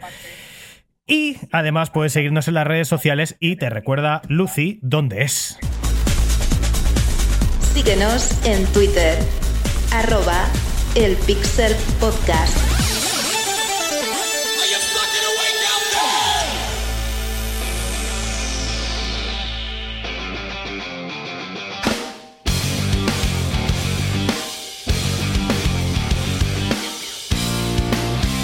En Pixel Perfect, sigues en el programa de los videojuegos. Escuchamos como todas las semanas un temazo, gran música de grandes videojuegos. Esta es la banda sonora de Trials Racing. Esto es Billy Talent, The Crutch.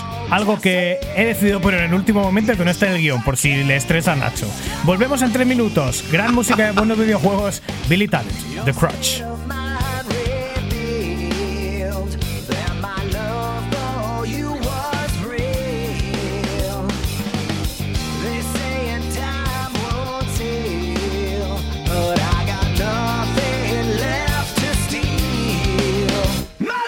Your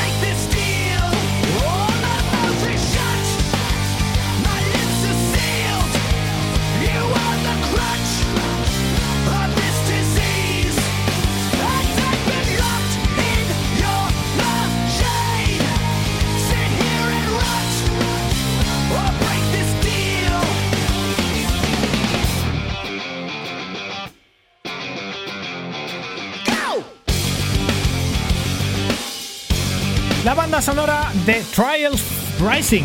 Eh, está Trials, Trials Fusion, Trials Rising. Yo no sé cuántos Trials hay ya, pero son juegazos, también 2D, 2,5D.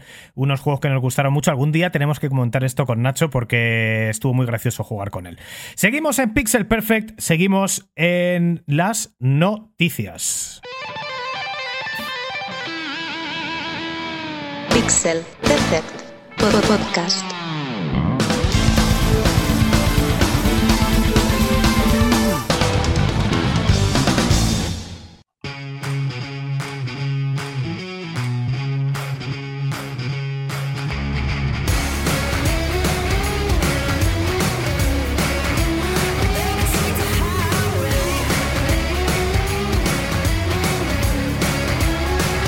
En Pixel Perfect, estamos con las noticias y no me está haciendo mucho caso el tema de las cancioncitas. Lo que está sonando ahora mismo es Bleaker y se llama Highway. Esta era otra candidata para ser la canción principal de hoy porque también me encanta qué pedazo de banda sonora tiene Trials Racing. No lo sabía. Además tiene también eh, muchos temas de Jurassic 5 que hemos estado escuchando de fondo, tanto la banda sonora de este juego como de otros cuantos, entre ellos Forza Horizon 3, NBA Live 07, NBA que es un juego NBA Live que es un juego desaparecido de Electronic. Hay tantas cosas de las que hablar, pero bueno, vamos a ir directamente Nacho con las noticias. Así es, Daniel, así es, amiguetes. Y empezamos con las noticias que las traemos bien frescas. Y como no, tenemos que hablar de Starfield, que por fin ya, después de haber hablado tanto en el, en- durante los últimos podcasts, hemos hablado un montón, sobre todo cuanto más información daba Bethesda, pues ya por fin hemos podido jugar a al Starfield de Bethesda. Pero bueno, hemos hecho antes un recopilatorio de lo, de lo último que ha pasado, de las noticias más polémicas, de la información más interesante que hemos recopilado durante estas últimas dos semanas sobre la maravilla de Bethesda. Así que nada, Daniel, cuéntanos, Starfield.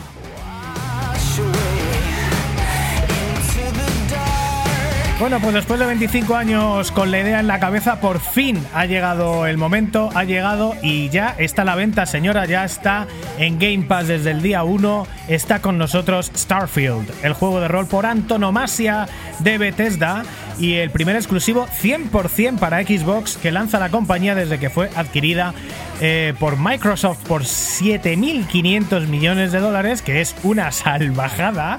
Para que os hagáis una idea, es más dinero de lo que se ha vendido el Manchester United.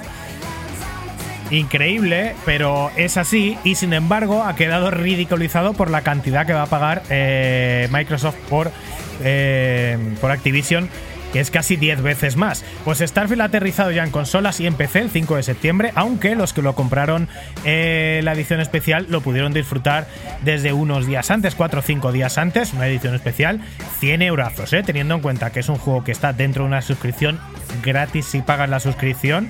Y hay gente con ganas y sin saber qué tal es el juego, pero bueno, Bethesda y otras muchas compañías tienen estas cosas, tienen una fanbase bastante importante y sobre todo en lo que son eh, juegos, la, parte de eh, The Elder Scrolls y esto es una especie de heredero espacial de él, la fanbase es gigantesca y ha habido mucha, mucha gente disfrutando de este juego en Early Access. Las reviews no se han hecho esperar y la media es un poco más baja de lo esperado, rozando el 90 en todas las plataformas, pero con el bombo que le han dado esperábamos incluso que fuera un poquito más. Y además esto es una media que ha bajado por algunas reviews exageradamente negativas, la peor de todas a nivel mundial. Eh, y espera que no he puesto esto que quería poner. Y esto no es lo que quiero poner tampoco. Eh, voy a hacer una especie de reboot aquí. Eh, vale, hacemos así, hacemos esto así, hacemos esto así. Esto, esto va a quedar un poco raro, pero va a funcionar. Venga, volvemos Dani a. es el hombre orquesta, señora. Tiene hoy el tema del audio, tiene el tema del vídeo, tiene el tema del texto.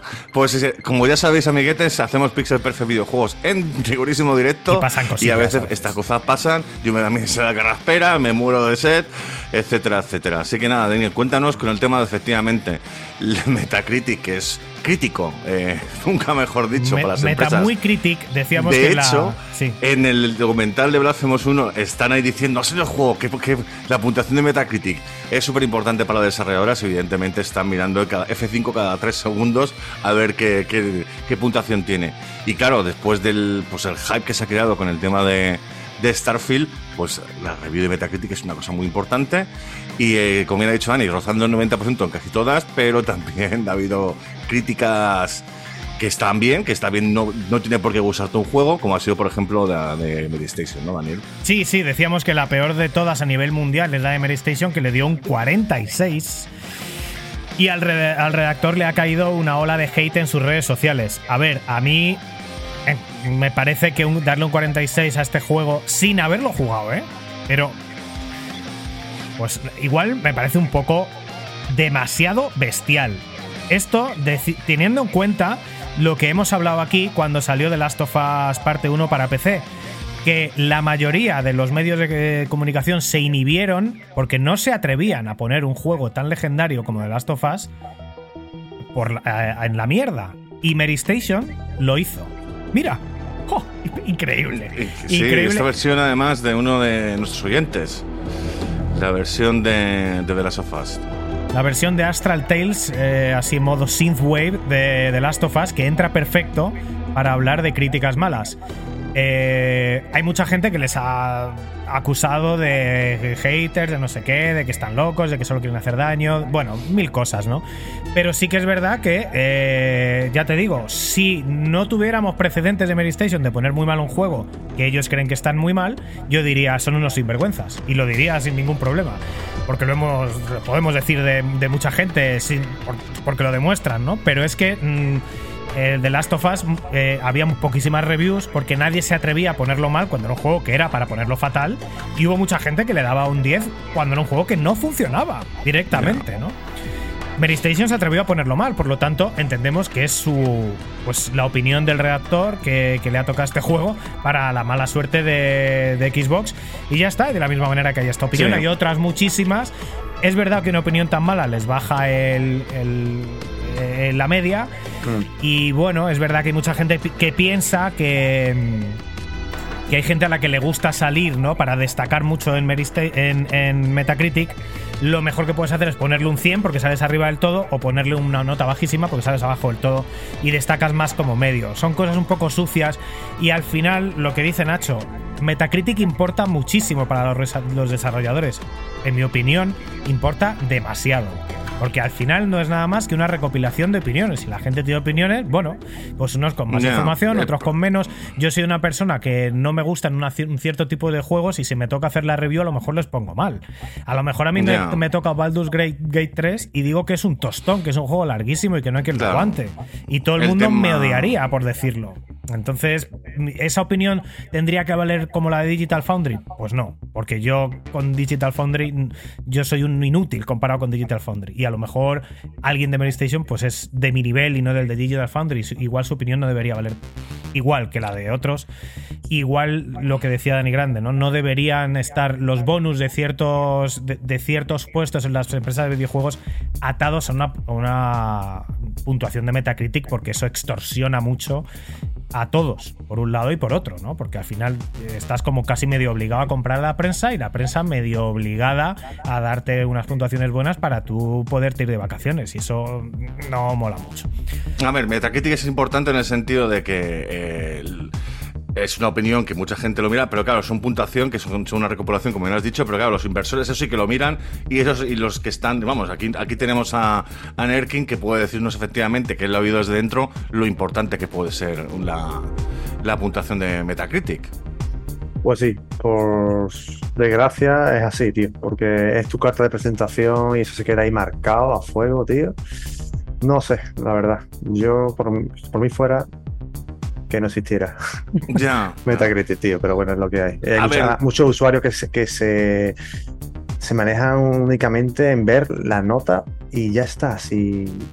Y además eh, las puntuaciones, como sea, ya debajo del 6, ya, ya es un juego malo y directamente no lo compran, no lo sé, tío. Es un poco-.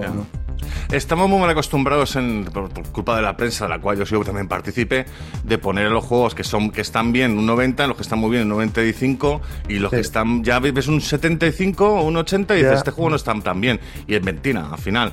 El claro. tema de Mary Station ha sido increíble, la que le ha caído al tío. El tío tiene una opinión, eh, no le ha gustado el juego por X razón. Yo no estoy de acuerdo en, en absoluto con su opinión, pero claro, le ha caído un hate del copón. Y a nosotros también hemos tenido el primer bloqueado en Twitter porque nos hemos pi- pileros, tío, que piperos. Y es como, tío, le hemos estamos con Strafield a saquísimo. Y claro, al final, por eso, la, la gente que es fanática es un poco lo que le ha caído a este hombre. Bueno. Eh, es una opinión que puede ser polémica, el que el tío busca la polémica para darse, pues, tío, eh, lo que te has buscado es lo que te has buscado. Pero vamos, yo no creo que sea un, un juego de esa puntuación. El Starfield está bien, es un juego que está muy bien. A, mí me gusta mucho que tengamos haters. ¿eh? Yo dije el primer día de podcast que el día que tengamos haters y gente muy cabreada en los comentarios es el día que hemos crecido y efectivamente es así. Ha pasado. Cuando hemos crecido lo suficiente, eh, pues ya hay gente muy cabreada ahí con nosotros y tal y se pegan entre ellos en los comentarios. Eso es genial. Por favor, hacerlo. Nos viene muy bien.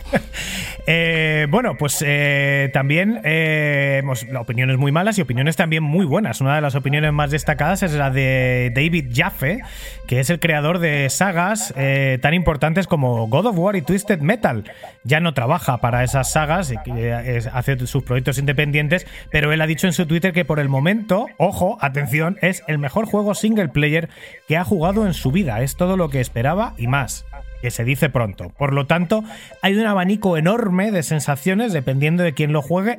Esto también es algo bastante típico en juegos de Bethesda en general. Fanbase muy gorda, gente que no le gusta, pues también hay bastantes.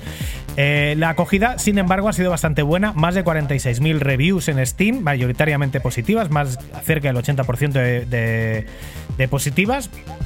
Sea que más o menos en la línea de lo que son la- las reviews que se han visto. Y eh, un récord para Bethesda que ha tenido más de 6 millones de jugadores en los primeros 6 días, eh, sumando todas las plataformas y más de un millón de jugadores simultáneos. Evidentemente a esto ayuda mucho que el juego esté en una plataforma de suscripción donde no tienes que comprar la totalidad del juego, sino que tienes la opción de probarlo por tanto tiempo como a ti te parezca bien para saber si ese juego es para ti o prefieres irte a otra cosa y aunque lo juegues, me imagino que 10 minutos, estás dentro de esos 10 millones que han jugado, 6 millones que habían jugado en esos primeros 6 días. Sin embargo, son, nota, son cifras muy, muy buenas. Es lo que está buscando Xbox con la compra de este estudio y con un lanzamiento de un juego tan importante importante para nosotros en 2023, ¿qué es lo más importante para nosotros? Si el juego funciona, porque eh, lo hemos estado hablando todo el año, la mayoría de los lanzamientos, Bethesda incluido, han sido lamentables en cuanto a rendimiento, funcionalidad y que el juego pues simplemente funcione de una manera razonable y sí, el juego, este juego funciona. Para romper la dinámica general de 2023, Starfield ha salido al mercado en condiciones 100% jugables. No se conocen enormes problemas ni bugs que rompan la partida. El rendimiento es bastante estable. Al juego le faltan cosas. Hay algunos pequeños bugs, pues como los puedes encontrar en cualquier juego de mundo abierto. Ojo, cuidado, aquí Dime, Daniel, ojo, dime, cuidado, claro, yo ya tengo la experiencia de haber podido jugar a Starfield. Y lo has craseado. No, no me ha craseado, pero hay gente que le crasea. ¿Sabes cuál es mi problema? Que es una cosa muy interesante que no me ha pasado nunca. El juego tiene lag. O sea, sé, Ok. el juego funciona mejor con, Intel- con AMD y con, que- y con sus tarjetas que con Intel y con eh, GeForce, que me Así parece es. muy bien, ¿vale? Pero resulta que me ha pasado una cosa que nunca me ha pasado, que es que el juego se tiene lag, está jugando 60 segundos, funciona todo bien y de repente se para 3 segundos. Y dices, ¿qué cojones? Si tengo SSD y tengo todo bien, ¿por qué? ¿Por qué, por qué se para? Entonces, claro, se hace injugable, no, no lo podía jugar, era horrible. Entonces, claro, tú imagínate, estar en medio de la acción, llegas a, un a una base eh, pirata, entras con la, con la de mear y de repente pues se te para el juego y te disparan, claro, se para el juego, puedes esquivar aún cuando se, cuando se reanuda. Y entonces digo, ¿qué cojones? A lo mejor tengo que efectivamente ya actualizar mi PC porque tal. Bueno, pues me, miré- me puse a mirar en, en Reddit eh, opciones, digo, a ver si le pasaba a más gente lo mismo. Y efectivamente, hay gente que tiene pepinos de PC, pero sí en Intel y Nvidia. Y, y no les le pasaba lo mismo, tío. Tenían un problema que es que se, se, se, se- se le pasaba, se le paraba el juego tres segundos y luego continuaba. Total, que ¿qué es lo que he hecho? Me he bajado un programa, eh, lo he leído en Reddit, obviamente. Me he bajado un programa que lo que hace es decirle a la CPU el programa, el, el, programa que está utilizando el, ¿cómo se llama? El 100% de la CPU, digamos, pues le dices que ese proceso no utilice el 100%. Entonces le dices que bajes por lo mejor un 10% eh, de lo que utilizaría la CPU en total. Porque por lo visto, si la CPU está tirando al 100% y el SSD en algunos momentos tiene que tirar, entonces es cuando ahí ya realmente se ralentiza. Con lo cual, eh, si tú haces que el proceso del juego vaya un poco más lento, que la CPU no utilice tanto ese proceso, le da tiempo a mirar el SD y desde que me bajé ese programa, perita, funciona perfecto, 60 frames, eso sí, claro, eh, ese es el único problema que me he encontrado. El maravilloso gente- mundo de- del PC donde cada usuario PC. tiene una experiencia diferente a todos los demás y siempre encuentras gente parecida a la tuya. Creo que no es la tónica general, pero sí no que es la tónica general, pero sí me sorprendió encontrar que mucha gente le pasaba y que este arreglo, si os pasa lo mismo, ya lo sabéis. Echar un vistazo a un programa que te baja el, el rendimiento de los procesos, lo bajáis. Y luego había el tema de crashes, pero creo que por lo visto ya está arreglado. Yo no tenía Ha ningún Yo, yo he visto mucho gameplay de, de- de patatas, tío. No sé si tú has probado llenar todo el interior de la nave de patatas. Sí. Eso, eso lo he visto vídeo también. A ver, claro, por todas la, partes, la tío. física del motor es espectacular. Sí, tío. Eso, eso, es- eso comentaba, ha eso la cabeza, comentaba la ¿eh? gente de Digital Foundry, solo lo de las patatas, que cómo puede funcionar también la física de que unas patatas caigan encima de otras de una forma tan realista, ¿no? Mm, Cosas mm. también ha habido un, de, ha de habido un tío. poniendo un tetabris de leche en el espacio y claro, como está en, no hay gravedad, pues está en todo plano, entonces va con el jetpack, se va hacia los tetabris que empiezan pff, a mover, tío. Increíble la, la física del juego.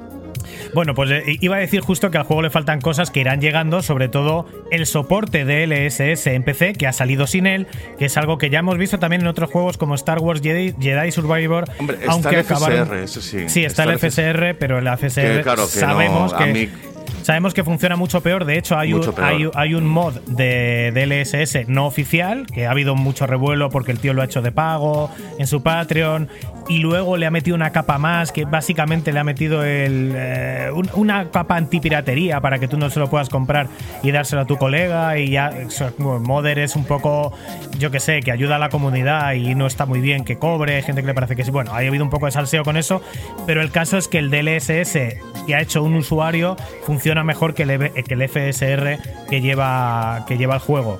Esto va a acabar viniendo con el tiempo, como pasó en Star Wars Jedi Survivor, que ha tardado unos meses. Ya ha habido una corrección de, errores y va a haber otras. Y bueno, básicamente el esquema de Microsoft es que escucha bastante a la comunidad. Han dicho que lo que más han pedido es del SS, que es lo primero que van a sacar. Eh, la sensación es que Bethesda ha centrado todos los esfuerzos en lo importante que es tener un lanzamiento a la altura de las circunstancias y que se hable del juego sin que se convierta en un meme, como hemos visto en la mayoría de lanzamientos de 2023, empezando por The Last of Us para PC con esos personajes sin texturas y cosas horribles, el propio Star Wars eh, Jedi Fallen Order en PC también, aunque en consola funcionaba bien, que es lo mismo, ¿no? Quiero decir, en, en Xbox Series X no hay ningún tipo de estos problemas que vemos en PC con, con Starfield. Como Red For- Forspoken, Hogwarts Legacy, sin contar con juegos hypeados al máximo de otros años como Cyberpunk. Joder, el, juego, je- el juego, sin estar perfecto y faltándole cosas, es el mejor lanzamiento de un juego gordo de 2023 de calle. Y en cuanto a optimización, Starfield ha salido notoriamente optimizado para, optimizado para AMD. Lógicamente, partiendo de las especificaciones de la consola de Microsoft, y que es eh, CPU y, gráfica de AMD, y además ha tenido sponsorización de AMD, por lo que de momento no funciona bastante peor, como decía Nacho, en los PCs eh, Intel Nvidia, pero eh, esto va a cambiar pronto. Al, al final lo que pasa con la sponsorización es que el, pues básicamente también el, el- el sponsor que es AMD exige que se programe muy a fondo para su sistema. Y esto significa que los demás tienen acceso a los al juego más limitado y más tarde. Entonces no les da tiempo a hacer unos drivers que funcionen bien con el juego, que es lo que está pasando. Ahora están optimizando más el juego la compañía y optimizando los drivers eh, Nvidia e Intel. Eh, y por supuesto que Nacho ha estado jugando largo y tendido nos va a contar sus sensaciones en breve en Quemando Controles. Ya está, lo, lo demás creo que lo habéis comentado, así que si queréis pasamos a la siguiente noticia, Nacho, de Cyberpunk. Ya, muy de- rapidito. Nunca hablamos de que este nunca juego. hablamos. ya es- cada día está más cerca, ya tenemos la, de hecho ya tenemos la fecha para el rediseño completo del juego por ahora que nos trae la famosa versión 2.0 y es que CD Projekt Red ha anunciado que el próximo 21 de septiembre lanzó la versión 2.0 de Cyberpunk 2067 completamente gratuita. Esto es, es ya inminente. Porque claro, el, el- DLC Phantom Liberty será el próximo 27 de septiembre, entonces ya lo que ha hecho la gente de, CD Projekt Red es dar la bienvenida al nuevo sistema y a partir de ahí, pues ya cuando salga el 26 de septiembre el, Phantom Liberty, pues ya te estás acostumbrado al nuevo sistema de juego, los, nuevos valores y demás. Y también hoy han sacado el tráiler que estamos viendo ahora mismo, que es un tráiler cine- cinematográfico que presenta al personaje de Idris Elba en Night City que bueno, tendrá que decir mucho en el juego, tanto como lo dijo Keanu Reeves en- con Cyberpunk. Básicamente el 2.0 trae una revisión completa del juego, vehículos de combate y vehículos armados, incluye la posibilidad de usar la katana mientras andas en moto. Esto es una cosa que mola también de juegos como en, el, en Elden Ring, que vas con el caballo y metes ahí hachazos, pues aquí con la moto. Los árboles de habilidades completamente nuevos, cientos de artículos nuevos, Cyberware completamente rediseñado, tengo curiosidad por ver esto. Nuevos slots de equipamiento para vestir a la moda, lleva la ropa que más te guste sin perder ninguna stat importante. Luego, por supuesto, el sistema policial completamente renovado con más tag llamado el nivel de búsqueda de Max, esto es algo que se criticaba mucho a, la gente de, de Project Red porque la policía no hacía una, no hacía una M, no hacía nada básicamente. Vehículos de control remoto, también saltos en, el coche y a caer como muy espectacular, que caída de superhéroes disparando, dando hachazos por el aire. Y también la vuelta de más persecuciones de coches, tanto en misiones como en el mundo abierto, que era algo que eh, Cyberpunk empezaba, empezaba con una persecución muy chula y luego creo que salía otra y se acabó. Así que nada, veremos qué tal, qué pasa con el update 2.0 y cómo se siente de nuevo Night City, porque da la impresión de que con el nuevo update habrá que empezar a jugar de cero y luego jugarte el DLC si hace mucho que no lo has jugado. Pues sí, además, Nacho, lo que vemos de modelos humanos eh, y aspecto gráfico es. eh, no sé definirlo, es de otro planeta. No, pero esto, esto, no es, esto no es el juego per se, esto es cinematográfico. Esto lo habrán hecho con una estación CGI de esta.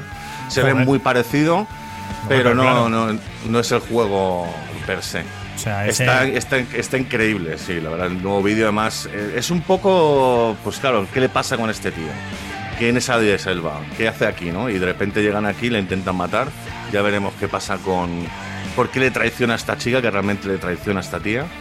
Y, por, y ya lo veremos eh, cuando salga la expansión. Eh, Imagino que a lo mejor saldrá este tipo de, de secuencias durante, durante Cyberpunk 2077 eh, Phantom Liberty. Menos mal que me dices que eso no es el juego, porque claro, yo decía, ¿qué, qué hace falta para eso? ¿2 4090? ¿O qué, qué, qué locura es esta, no? Es locura, sí. Impresionante. En cualquier caso, el tráiler, joder, dan ganas de que hagan una película con, el, Total, con lo que eh. han hecho el tráiler. Y tenemos más cosas, Nacho, de Like a Dragon Gaiden. Esto. Sí. ¡Oh! estoy ahí a tope, pero a topísimo. está, con que ello. no lo sabéis, ahora va a esto va a ser una noticia eh, actual y retro a la vez, ya veréis, porque el próximo 8 de noviembre sale el nuevo Yakuza en PS4, PS5, Xbox One, Xbox Series X y S y PC. Y la sorpresa mayúscula en este título, sobre todo después de haber cambiado el estilo de beat'em up a JRPG en el pasado Yakuza Like a Dragon y de haber cambiado de un protagonista como Kiryu a Ichiban, que es un poco más así, más... Es entrañable el tío, pero no es tan, tan duro como Kiryu. Y es que, claro, vuelven a poner ahora mismo a Kiryu de protagonista en el Yakuza, que es el personaje principal de toda la saga. Y bueno, pues sin embargo, si jugáis ese Yakuza a Dragon, sabéis que Kiryu se relaciona con Ichiban en el, juego. Va a salir como personaje, digamos, que, especial, no, no le puedes controlar, pero si tienes, es, un, es una magia, digamos, es como Leafrit de Final Fantasy VII, pues en, Yakuza a Dragon, Kiryu es una, es una magia. Entonces le activas, llega y da unas palizas a los enemigos y los destroza y demás. Pero claro, al volver a Yakuza significa, pues eso, llegar al Japón actual, en el que nos moveremos explorando la ciudad y pateando culos de mafiosos. Se acabó el tema del, del, del JRPG, eh, hemos vuelto al beat'em up de toda la vida de Yakuza. Y como buen juego de Sega también incluirá los típicos minijuegos, la exploración y por supuesto los salones recreativos de Sega en Japón. Y es que este Yakuza, amiguetes, se le ha recordado de por vida por haber sido el juego en traer Daytona USA 2. Ya me ha roto la noticia, me ha roto la noticia completamente. me ha roto Claro, la noticia. No, lo ha hilado bien, ¿no? Ahora va a darnos a hablar de no hablar Dani ahora mismo de con pelos y señales Claro. porque este juego es tan importante. Claro, y no tengo por aquí, no he puesto, no tengo por aquí la música. eh, yo creo que merece la pena. Del bueno, 2, ¿no? Ni, bueno, si las tengo en algún sitio, la del 1 y la del 2, pero bueno, mira, escuchamos la música de un juego de coches igualmente. Que es Ridge Racer Type 4. Y es una buena manera de decir que tenemos unas cuantas deudas pendientes con Sega. Y aquí viene la parte retro del programa. Eh, o mejor dicho, Sega tiene unas cuantas eh, cuentas pendientes con nosotros. Porque durante la década de los 90, eh, incluso, incluso desde antes, pues la compañía del Erizo Azul, la compañía Japo, nuestra querida y odiada a la vez Sega fue líder indiscutible en la innovación tecnológica con tres saltos generacionales increíbles que daban pasos de gigante hacia el futuro de los videojuegos. Primero fue Model 1 en 1993 con un salto real a las 3D porque había habido varios intentos, ¿te acuerdas Nacho? Con aquellos hard driving y juegos de polígonos planos, algunos de ellos Sí. incluso sin colorear, que Test lo Drive, eh, intentaban sí. pero iban a lo mejor a 15 frames por segundo, eran con mundos completamente vacíos, sin ningún tipo de personalidad, muy difíciles además, muy incontrolables, no sabían qué hacer con las 3D. Pero de Eh, repente. el chip SVP, ¿no? Que metieron a los cartuchos de la Mega Drive. Virtua Racing de Mega Drive. Exactamente. Sí, primero fue el Model 1 en recreativa y luego intentaron llevarlo a consola, primero en el, en el chip SVP de la Mega Drive, que valía 14.000 pelas el juego por ese chip, parecido al de al que tenía también el Nintendo con el Sunrise FX, pero con juegos mejores. Bueno, el juego eh, Virtua Racing era un juego bastante más guay que el Stunt Race FX. Eh, y luego también acabó este juego saliendo, bueno, en otros muchos, estos juegos en otros sitios, ¿no? Especialmente en Mega Drive 32X, donde también salió tanto Virtua Racing, que estamos viendo ahora, como Virtua Fighter, que era una versión incluso mejor que la de Saturn. Pero bueno, la característica de esto era como, como estamos viendo, los que los estáis viendo, eh, la estética de polígonos planos, que es inolvidable y marcó una moda que realmente nunca se ha ido del todo, porque a la gente que le gusta el retro, a los que hacen retrojuegos actuales, siguen tirando de esta estética porque es algo que nos gusta muchísimo. Y lo increíble del tema, básicamente, es que si eso ya era un salto enorme en 1992-93, el siguiente salto enorme, fíjate que ahora los saltos de generación están tardando como siete años. El siguiente salto enorme para Sega solo tardó eh, un año, un año y medio en darse y parecía algo completamente imposible y muy lejos de lo que ninguna otra compañía podía conseguir. Cuando lo que pasó en los salones recreativos es pasar de los polígonos planos a esto, el gran, único y magnífico Daytona USA. En 1994 llegó el Model 2, un hardware imposible para la época, que podía mover escenarios complejos en 3D con texturas y más de 300.000 polígonos a 60 frames por segundo, cosa que hasta ese momento no era importante, pero Sega descubrió en 1994 lo importante que era tener, podían haber hecho el doble a mitad de frames, pero querían sacársela del todo, hicieron esta bestialidad, que esto en 1994 es algo verdaderamente de otro planeta. Eran máquinas. Para otro planeta, Dani, acuérdate, en la época de los, de los polígonos, de, bueno, de los megas de los cartuchos y luego de los polígonos. ¿Cuántos polígonos mueve? ¿Cuántos polígonos mueve la Play? ¿Cuántos la Saturn? Madre mía, qué tiempos. Me alegro mucho de que esta conversación y este debate estúpido haya desaparecido actualmente y simplemente disfrutemos de los juegos. Punto. Pues estas máquinas eran carísimas, la tecnología era pseudo militar, pero los resultados eran, pues eso, de otro planeta. El primer juego en aparecer fue el eterno Daytona USA. Para muchos, eh, el mejor juego de carreras de todos los tiempos que aparecía en los recreativos sin que hubiera nada ni medio parecido. Y luego llegaron otros juegarracos como Virtua Fighter 2, Sega Rally, House of the Dead, entre muchos otros, también Dead or Alive, porque no solo salían juegos de Sega en esta placa, sino que también se licenciaron a esto que era de Tecmo, de Taito, De Tecmo. de Tecmo. Y, y bueno, pues fue una pasada. Es que realmente ver estos gráficos y decir que son de 1994 es que no se ven tan, tan, tan antiguos. Evidentemente les falta iluminación, pero es un juego que ahora mismo te lo ponen y lo puedes jugar sin ningún tipo de problema. Pero no contentos con eso, pues eh, tan solo dos años más tarde, otra vez, apareció una nueva generación, el Sega Model 3, que volvía a dejar en pañales todo lo que se había visto eh, anteriormente, con más de un millón de polígonos en pantalla esta vez y de nuevo un nivel de tecnología absurdo para la época. Eh, y aquí llegaron Scat Race, Virtua Fighter 3, que aparte de, tener los gráficos que tenía, que ya eran increíbles para la época, incorporaban desniveles de terreno a los que se ada- adaptaban los, personajes, que es algo que era también impensable a nivel de física en ese, en ese momento, movimientos en 3D.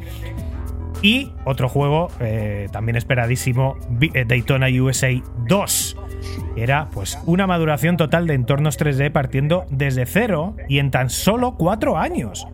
O sea, no existían las 3D cuatro, cuatro años antes y esto lo habían hecho pues cuatro años después de empezar a experimentar con las 3D. Y bueno, pues eh, esto era una locura lo que valía una máquina. Una máquina recreativa valía lo que vale un coche, eh, lo que valía un coche en, esa, en aquella época. Era también una inversión enorme para las salas recreativas. Tenían que poner las partidas muy caras. Era una cosa bastante de lujo, pero era muy, muy, muy impresionante. Eh, y ahí, a partir de ahí, Sega sí que dejó de apostar por ser el pico de, de lanza y se dedicó a buscar opciones más baratas que ofrecieran un rendimiento digno a un precio más razonable y que además fueran fácilmente portables a consolas. Eh, ahí fue cuando llegaron las placas de aquellas que eran prácticamente igual que una Dreamcast. No sé si querías decir algo, Nacho. Naomi. Sí, la placa, la placa Naomi. La, placa 2. Naomi. Bueno, pues Saturn se había estrellado, Model 3 era tan potente que era impensable convertir sus juegos al mercado doméstico, así que la mayoría de ellos quedaron en el olvido de esta última placa súper potente de Sega. Eh, hubo honrosas ex- excepciones que sí llegaron a consola, como Virtua Fighter 3, Sega Rally 2 y Fighting Vipers 2, que solo llegó en España y en Japón. Aún así son versiones que no son igual que la máquina, son peores. En el caso de Virtua Fighter 3 es razonablemente peor, en el caso de Sega Rally es bastante peor que la máquina y bueno, pues nunca se han podido disfrutar en consola muy bien estos juegos, pero los demás juegos que salieron, incluido Daytona, nunca habían llegado a consola. Pasados 25 años, Sega, que ha sacado reediciones de, sus juegos en casi todos los sistemas, sobre todo de Mega Drive, y, pero se han centrado en recreativas 2D y en juegos que ya existían para consola, dejando de nuevo olvidados a los grandes juegos de Model 3, de los que nunca se ha visto una versión eh, oficial eh, fuera de los recreativos.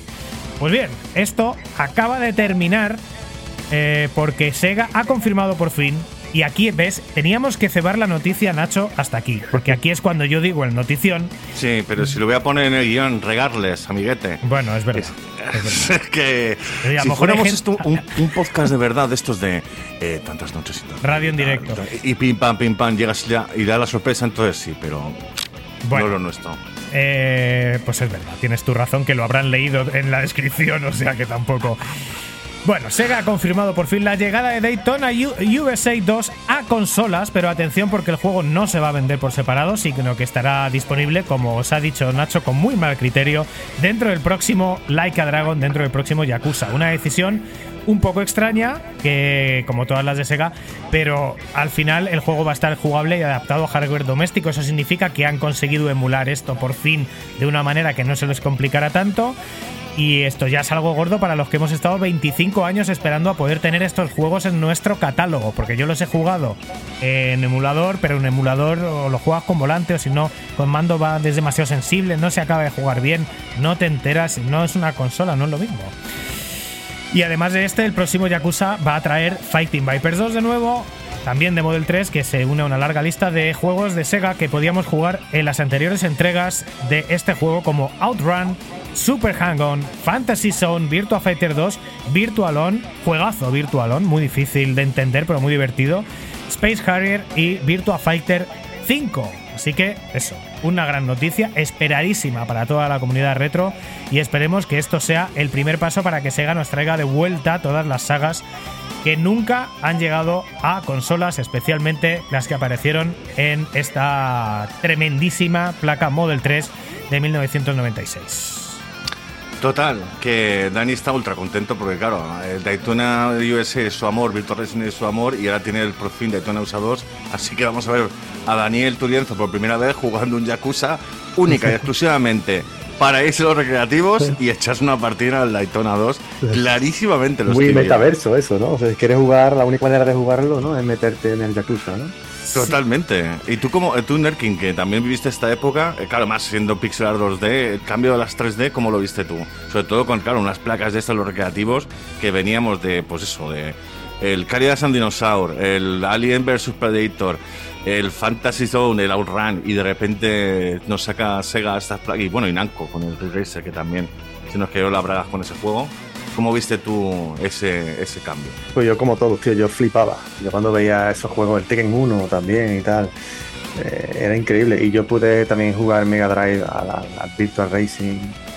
Y la verdad es que tenía, era literalmente, ¿no? Era otra dimensión. La, la manera en que se jugaba y todo. Sí, sí, y la verdad es que hubo una época que ya, ¿no? El, el- los juegos 2D pues se quedaron un poco relegados, ¿no?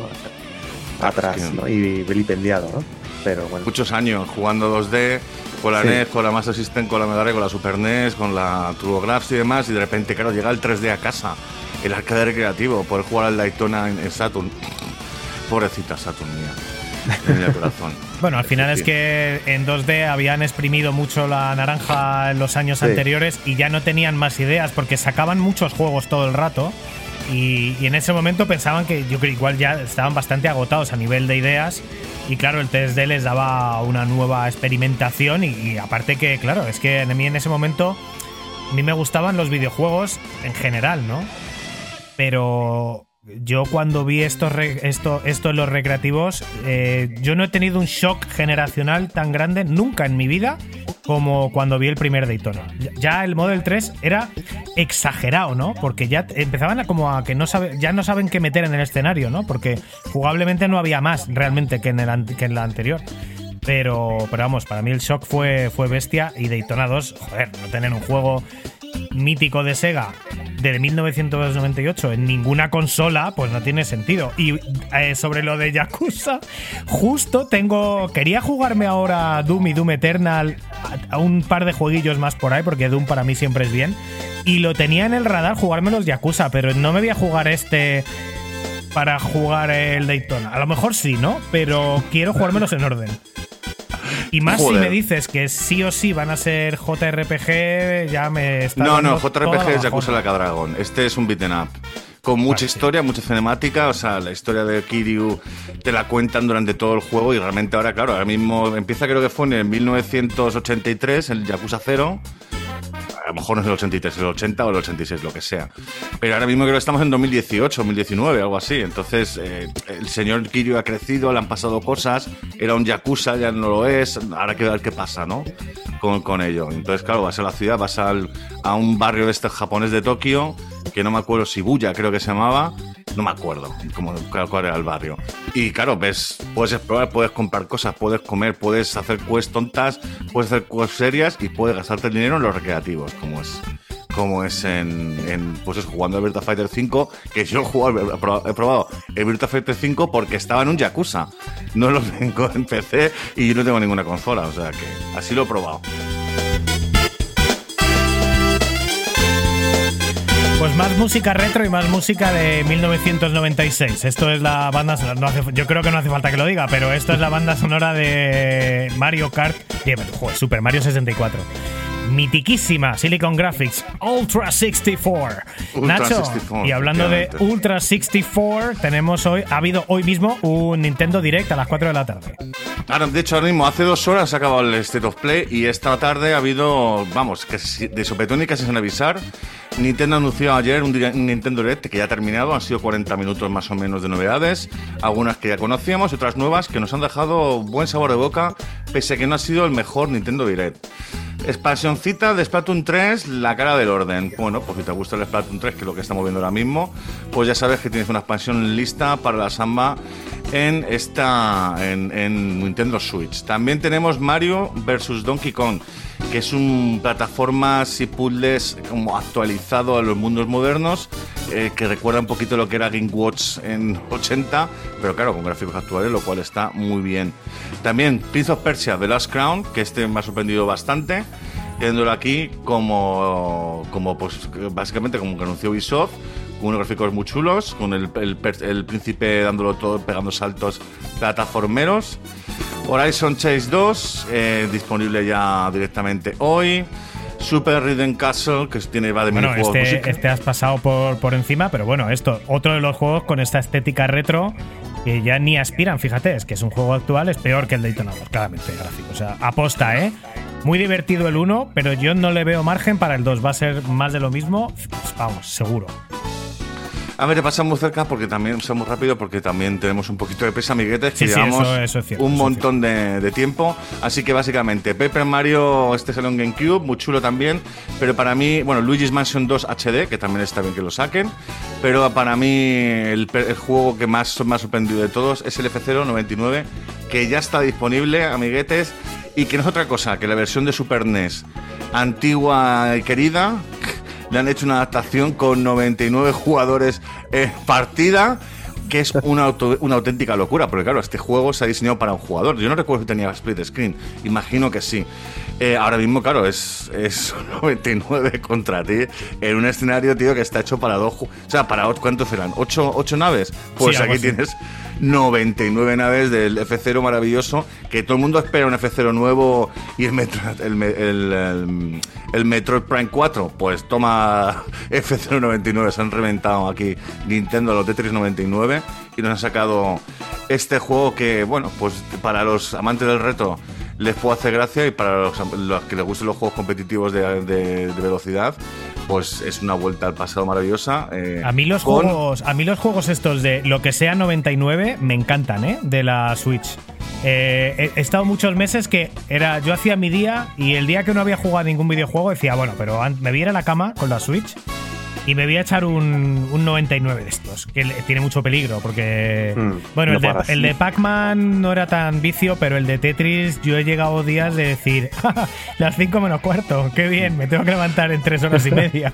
Qué bien. Nerkin, Nerkin confirma también que es un poco. ¿Te gusta Sí, este sí. rollo? Ya han sacado varios, ¿no? Del 99, tres ahí ya, ¿no? Creo, curioso que, creo que este, es el tercero, concepto. no sé si es el cuarto. Sacaron el. El sí, Mario el, también, ¿no? Sacaron un Mario, ¿no? Que es era- verdad, el Mario, tío. el Mario no lo he jugado, pero sacaron que era el. con plataformas con mogollón de gente jugando a la vez y, y tal, ¿no? Y luego el Tetris- el FC99 que se acabamos de ver. El Pac-Man, que lo, que lo acabaron quitando porque no acababa de, de triunfar. Y no. Ya, solo falta el, el Neo Tour Master 99, ¿no? Todo el mundo pegando bolazos ahí. Sería maravilloso ¿eh? que te pongan las, las difíciles estas y todo el mundo yéndose al agua. Qué bueno. El Pues lago sí. lleno de, de pelotas. Total, total.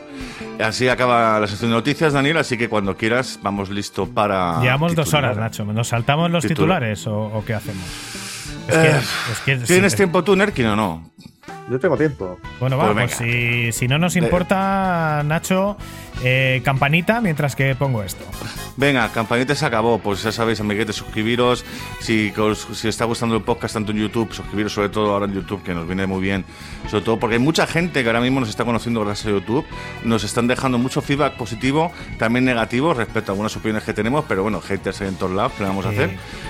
Y Ya, Es mejor que nos dejéis una opinión negativa a que os guste y no dejéis la opinión. O sea, es- ese es el nivel. Así que lo que os guste, por favor, dejar algo. Algo. Hola, ¿qué tal? Ya lo he visto. Gracias. Sí, luego vamos a hablar. sie- Siempre intentamos leer todos los comentarios en el- nuestro podcast del anterior y de lo que hemos estado recopilando durante estos días. Así que luego más adelante vamos. Pero mientras tanto, ¿entramos dónde? Daniel. Pues vamos directamente con titulares. Que nos suenan ahora.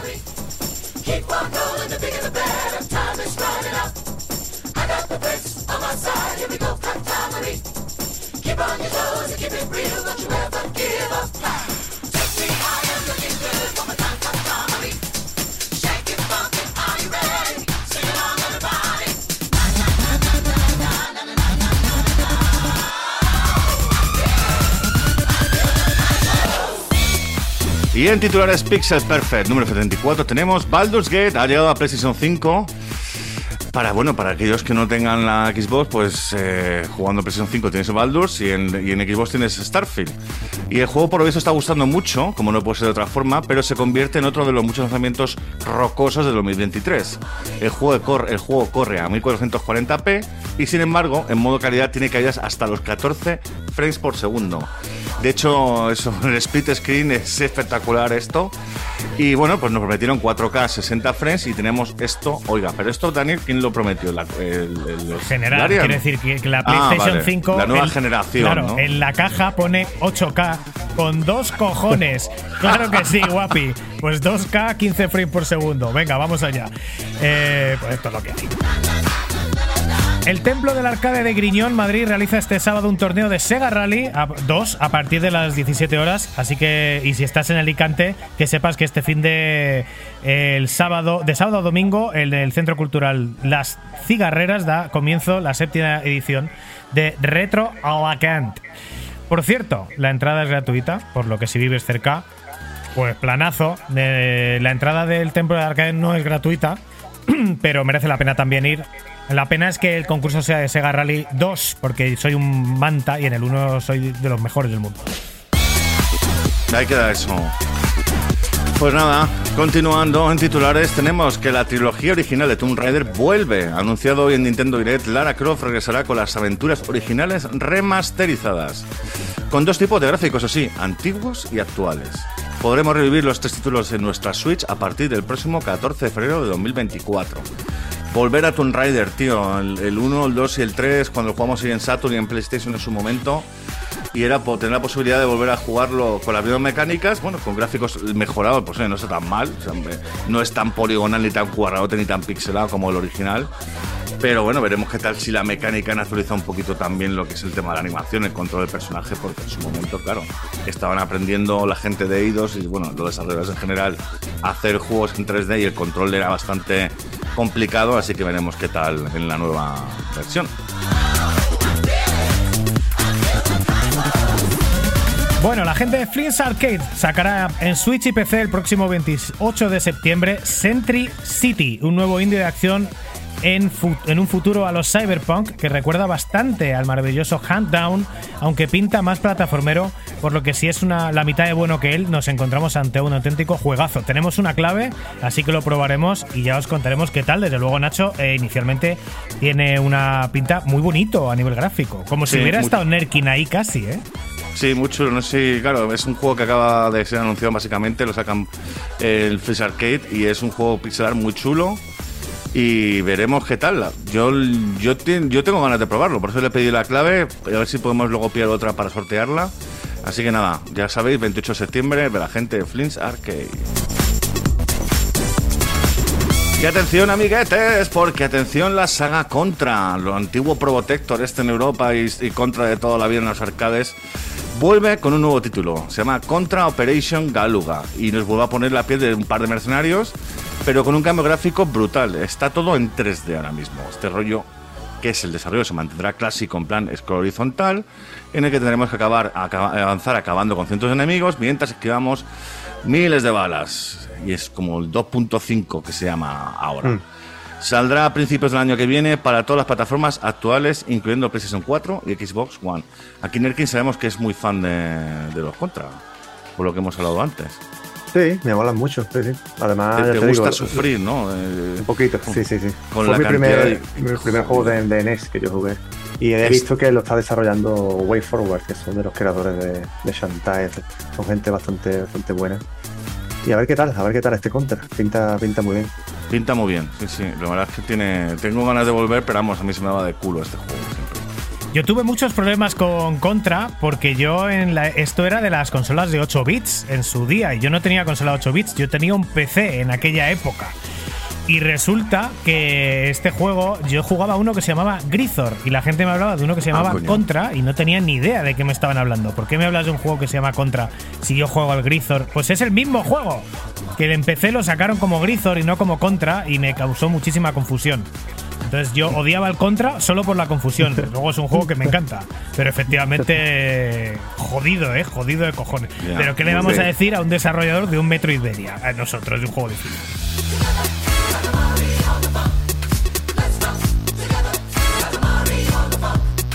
Supergiant Games ha, anunci- ha anunciado el estreno de Hades 2 en Steam y Epic Games Store con un Early Access que arrancará en el segundo cuarto de 2024, mientras que ponemos aquí esta musiquita. Como ya hicieron con el primero, Supergiant Games re- repite la. Bueno, estoy yo. Estoy. Estoy, estoy, como, estoy como estoy. Repite que traerá suficiente contenido y con tal calidad que no haremos de beta tester pagando. Así que habrá que verlo porque con el año 2023 que hemos tenido ya no nos fiamos de nadie. Pero bueno, de los de 2D nos fiamos un poquito más. Y ya para terminar, titulares amiguetes, tenemos nuestro tweet de la comunidad donde hablamos de terror en línea, que ha salido hace ya unos días, en el que yo, junto a otros podcasters, participamos hablando de nuestro juego favorito de terror. Ya está disponible, lo comentamos en el último podcast que va a salir, ya lo tenéis disponible por si lo queréis escuchar. Muy interesante el, el podcast, sobre todo también a la hora de escuchar a otra gente dando su opinión con juegos pues que, que, que a lo mejor a mí no me, me han gustado, pero ellos sí, entonces está, está muy bien como está hilado y la verdad es que me ha gustado mucho participar en este podcast. También tenemos a Eneko, que ha sacado hace nada su quinto Made in Japan, donde nos habla de su viaje a Japón y su visita a Super Nintendo World. Qué original por- el nombre, ¿no? De- del podcast. Sí, ¿eh? claro, está, es que estuvo en Japón el tío, entonces por, ha puesto este nombre que le viene al dedo y también, claro, pues se parece a nuestra sección fetiche. Y que, por cierto, que para aquellos que no os hayáis enterado, Retromanía 30 va pausada su agenda por un año, ya que uno de sus miembros se va de viaje sabático a Asia. Por lo que no os preocupéis, si veis que no suben episodios, no es que les ha pasado nada, es que simplemente han tomado una pausa y volverán pues una vez ya vuelvan.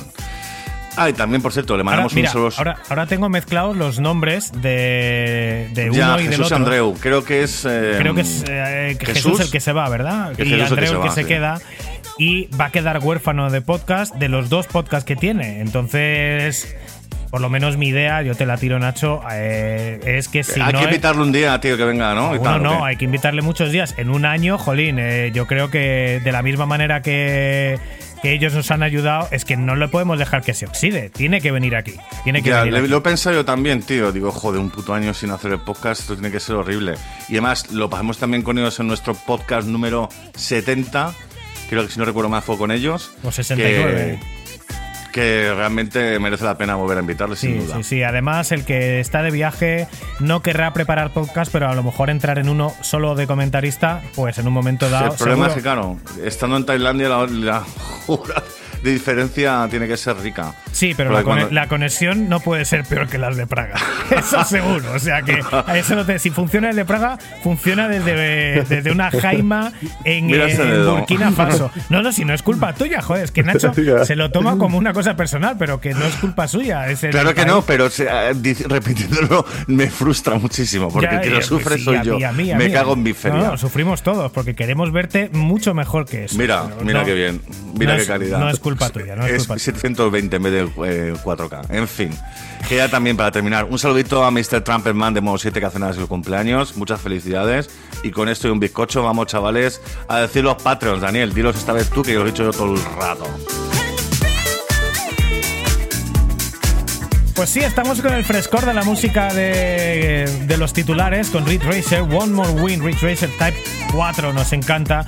Y la música, pues casi de chiringuito, para recordar que nos encanta tener a gente que apoya el proyecto eh, con las suscripciones, con los likes, con los comentarios y por encima de todo la gente que está en Patreon eh, y puede participar en concursos y otras cosas y en eventos presenciales que haremos en breve, probablemente en Navidad. Eh, ahora vamos a recordar que tenemos al gran doctor en Japón, que además, además, el doctor en Japón nos, nos quiere hacer de corresponsal porque el 22 de septiembre va a estar presencialmente en el Tokyo Game Show. Y por supuesto dice que nos va a sacar fotos, que va a sacar vídeos y que si necesitamos algo, pues ahí estará. Lo que pasa es que la, diferencia horaria es tan inmensa que va a ser un poco difícil que podamos cuadrarlo, pero lo vamos a intentar. En cualquier caso, mil gracias por estar ahí, por el ofrecimiento y por tener un corresponsal. Nosotros en Tokyo Game Show, es que es impresionante.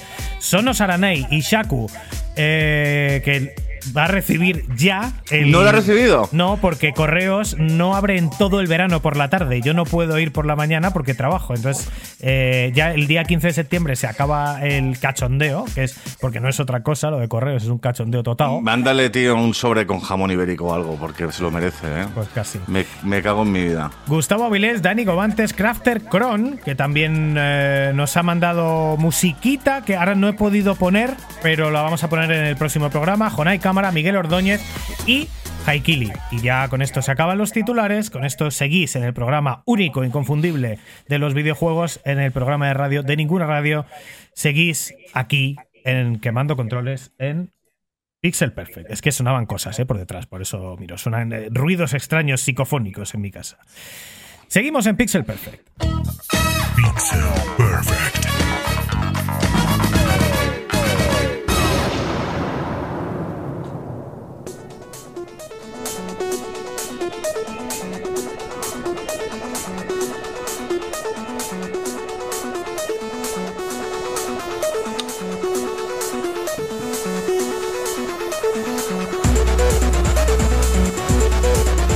Sigues en Pixel Perfect, sigues en el programa de radio de ninguna radio, sigues con eh, el gran Nacho Hernández y con el gran eh, Nerkin, que lo tengo por aquí en otra pantalla de la. Aquí está.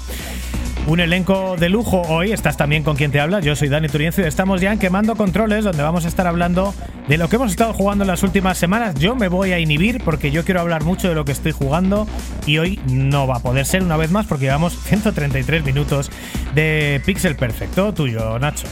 A ver, yo, yo es que claro, voy a hablar de Starfield y tengo aquí para decir la de Dios. Entonces, como tenemos un invitado especial, yo creo que vamos a dejarle a él primero que hable y ya luego, según vayamos de tiempo, ya me explayo o no me Ah, explayo. de tiempo vamos horrible, o sea que casi nos inhibimos los dos. Y como hemos hablado ya de Starfield, hablamos más Yo en tengo una frase, tengo una, luego, tengo cinco minutos, necesito, para más o menos explicar mis sensaciones, pero vamos, Nerkin, todo tuyo. Aparte, claro, de jugar a Blasphemous eh, todos los días eh, en el 2, sobre todo haciendo el beta teste cuando podías. Hemos hablado antes de que, claro, desconectas con otros juegos, así que nada, cuéntanos, ¿a qué, a qué estás jugando Pues yo- yo cuando tu arte te permite jugar? Yo he jugado al Final 16 y voy a hablarla de Dios también, ¿eh? así que no sé qué vamos a hacer. Con el Nada, Final nada. 16 hablamos de Eh, Final Fantasy 16, ¿no? Sí, sí, sí, Claro, nada, broma, nada, era, nada, simplemente sí, es el, es el último juego grande que he jugado. Y voy Pero alternando, que ¿no? No, En- ti- no tienes por qué hablar del grande, ¿eh? puedes hablar del que, del que quieras, sí. de los que nos has Sí, contado sí, sí, sí. antes, el que te apetezca. Sí, eso, eh, estado alternando, no solo hacerlo, ¿no? Entre juegos muy gordos, ¿no? Triple A y tal, como el Resident Evil 4 Remake, Final 16. Y juegos más pequeñitos, juegos que tengo pendientes. De... Yo tengo una lista de juegos pendientes y soy tan iluso que, que- que creo que, que la voy a terminar algún día. Cosa Ya. que, que- que- que es mentira, ¿no?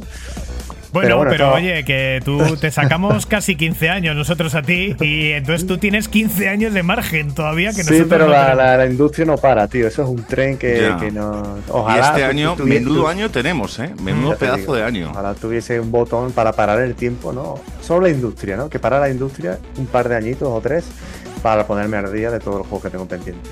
He jugado también al Quake 2 Master. He jugado, como os comenté fuera de micro, al juego este indie, al, Firewatch, que lo tengo pendiente, que lo pillé de oferta. la- el Ape Escape, que está de Play 1, que está en, en las torres de, de PlayStation. Y más o menos eso, tampoco he jugado más. Pero bueno, sobre todo en vacaciones. Oye, ¿y el y- Firewatch en qué, en qué consola has jugado? Porque. Sí, sí, en la Play, en la Play. Ajá, ok, Jugué, porque sí. como también está en la Switch y sé que eres, que eres jugón de Switch, pero ok. Sí, la suya la tengo ahora un poquito apartada, pero sí, sí. Es que uno no puede con todo, tío. Pero bueno, Nada, hago lo que puedo. ¿Qué tal el, el- el Final Fantasy XVI? Le tengo muchas ganas, pero claro, no tengo una Play 5, me tengo que. Me Es tengo un que juego joder. que, que ha dado mucho que hablar, tío, porque la verdad es que, o sea, valoro por la, la valentía, ¿no? De, de la propuesta jugable, sobre todo. Han tirado para adelante, han, bueno, contrataron al, al diseñador de, de batalla, ¿no? De, no me acuerdo cómo se llamaba, pero era el de Devil May Cry y, y- y esta gente, o sea, era, un crack. Y, si, y bien la, la batalla, Hack and Slash, está muy bien, está muy chula. Yo, a mí personalmente no lo hubiese, yo no lo hubiese encajado realmente a un juego como Final Fantasy. ¿no? Pero ya te digo que la batalla está muy bien. Es, increíble y audiovisualmente el juego es una pasada, tío. Y bueno, yo qué sé, ha sido un juego diferente, ¿no? Del de la saga. Pero como videojuego ha estado muy bien, me ha gustado mucho. Me lo he sacado al 100%. Lo que no me ha molado es que tiene, bueno, tiene un modo en New Game Plus que para conseguir un trofeo, que quería sacármelo ya por, por, cabezonaria total, tuve que pasarme el juego otra vez, ¿no? Y, ese modo de juego en Game Plus, que además aumenta un poco la dificultad y tal, yo lo hubiese habilitado ya desde un primer momento, tío, porque para mí es el, es el modo perfecto. De hecho, se llama modo Final Fantasy, curiosamente. Ujú. Así que yo lo hubiese puesto del, del tirón, tío, y no hacerte el juego pasar dos veces seguida, tío, que ya se hace más, más pesado, ¿no? Sí, imagino. Pero el juego no es tan largo, o es que has enfermado completamente con él, porque claro, hablamos de que los juegos de estos eh, suelen ser tipo entre 40 y 50 horas. Sí, dura eso, dura eso. Pero claro, dos veces seguidas y tal. Además tiene las misiones secundarias, que para mí ha sido el punto más flojo. Porque son. También da mucho que hablar, ¿no? Las misiones secundarias. El juego tiene mucho contraste, ¿no? De, a nivel de, de epicidad. Viene de, de derrotar, yo qué sé, una invocación gigantesca, ¿no? Y a los dos minutos estás comprando el pan, ¿no? como aquel que dice. Son misiones de recadero un poco flojas. Ya. Pero por todo lo demás, tío, me ha gustado mucho, ¿eh? Me ha gustado mucho. Es que ha habido un cambio gordo, ¿no? De lo que es el, el Final Fantasy de toda la vida de juego de por turnos y demás. A meterte una acción directa a lo de May Cry, como has Sí. comentado antes. Totalmente. no ha gustado a todo el mundo, pero oye, es una apuesta de, efectivamente, de Squaresoft Enix muy rica, que te puede gustar más o menos. A lo mejor la gente hubiese dicho, mira, me sacas un Final Fantasy que se llame eh, The Chapter of the Guy with the Fire Sword, o lo que sea, y mira, es dentro del universo Final Fantasy, Sí. no, es, no es el clásico, pero claro, le han llamado 16, por eso mucha Claro, gente... el peso del nombre es lo que tiene. Hmm. Venga, Bueno, Nacho, pues pues, vamos con Starfield otra Venga, vez. vamos con Starfield. Starfield, básicamente, eh, no quiero ser malo, pero si habéis jugado Skyrim, es la sensación que he tenido, básicamente, eh, como jugar a Skyrim. Evidentemente no lo es, porque es un juego en el espacio, es un juego con, de, que no es de acción con melee y acción con magias. Aquí tenemos armas, tenemos también melee, o sea que un poco el desarrollo de la acción es completamente diferente a lo que es Skyrim, pero la exploración pero cómo, se, cómo se contacta con los NPCs, cómo te mueves por el mundo, cómo puedes visitar los planetas, la libertad que te da Bethesda. Es un juego de rol de Bethesda y se nota desde, desde que lo empiezas a probar, desde el minuto uno, cómo, se, cómo las, no hay básicamente secuencias eh, de introducción. Hablas con gente, te cuentan su vida, vas avanzando por el escenario. eh, básicamente es muy, en ese sentido, se siente muy Skyrim.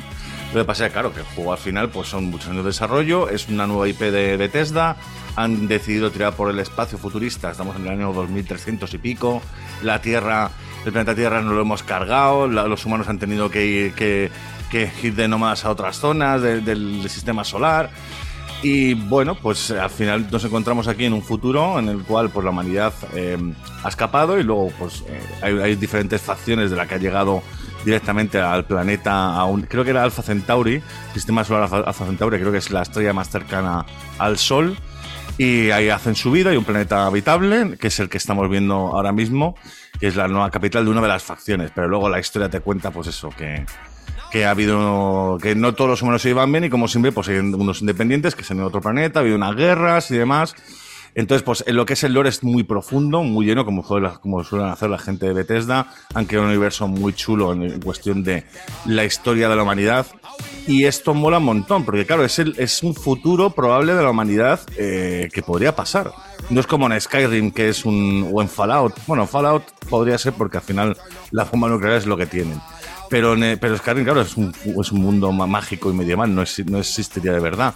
Pero aquí sí que podría existir. De hecho, en el juego, eh, la, libertad que te da Bethesda para entrar al juego directamente, pasar de todo e irte a explorar, la tienes.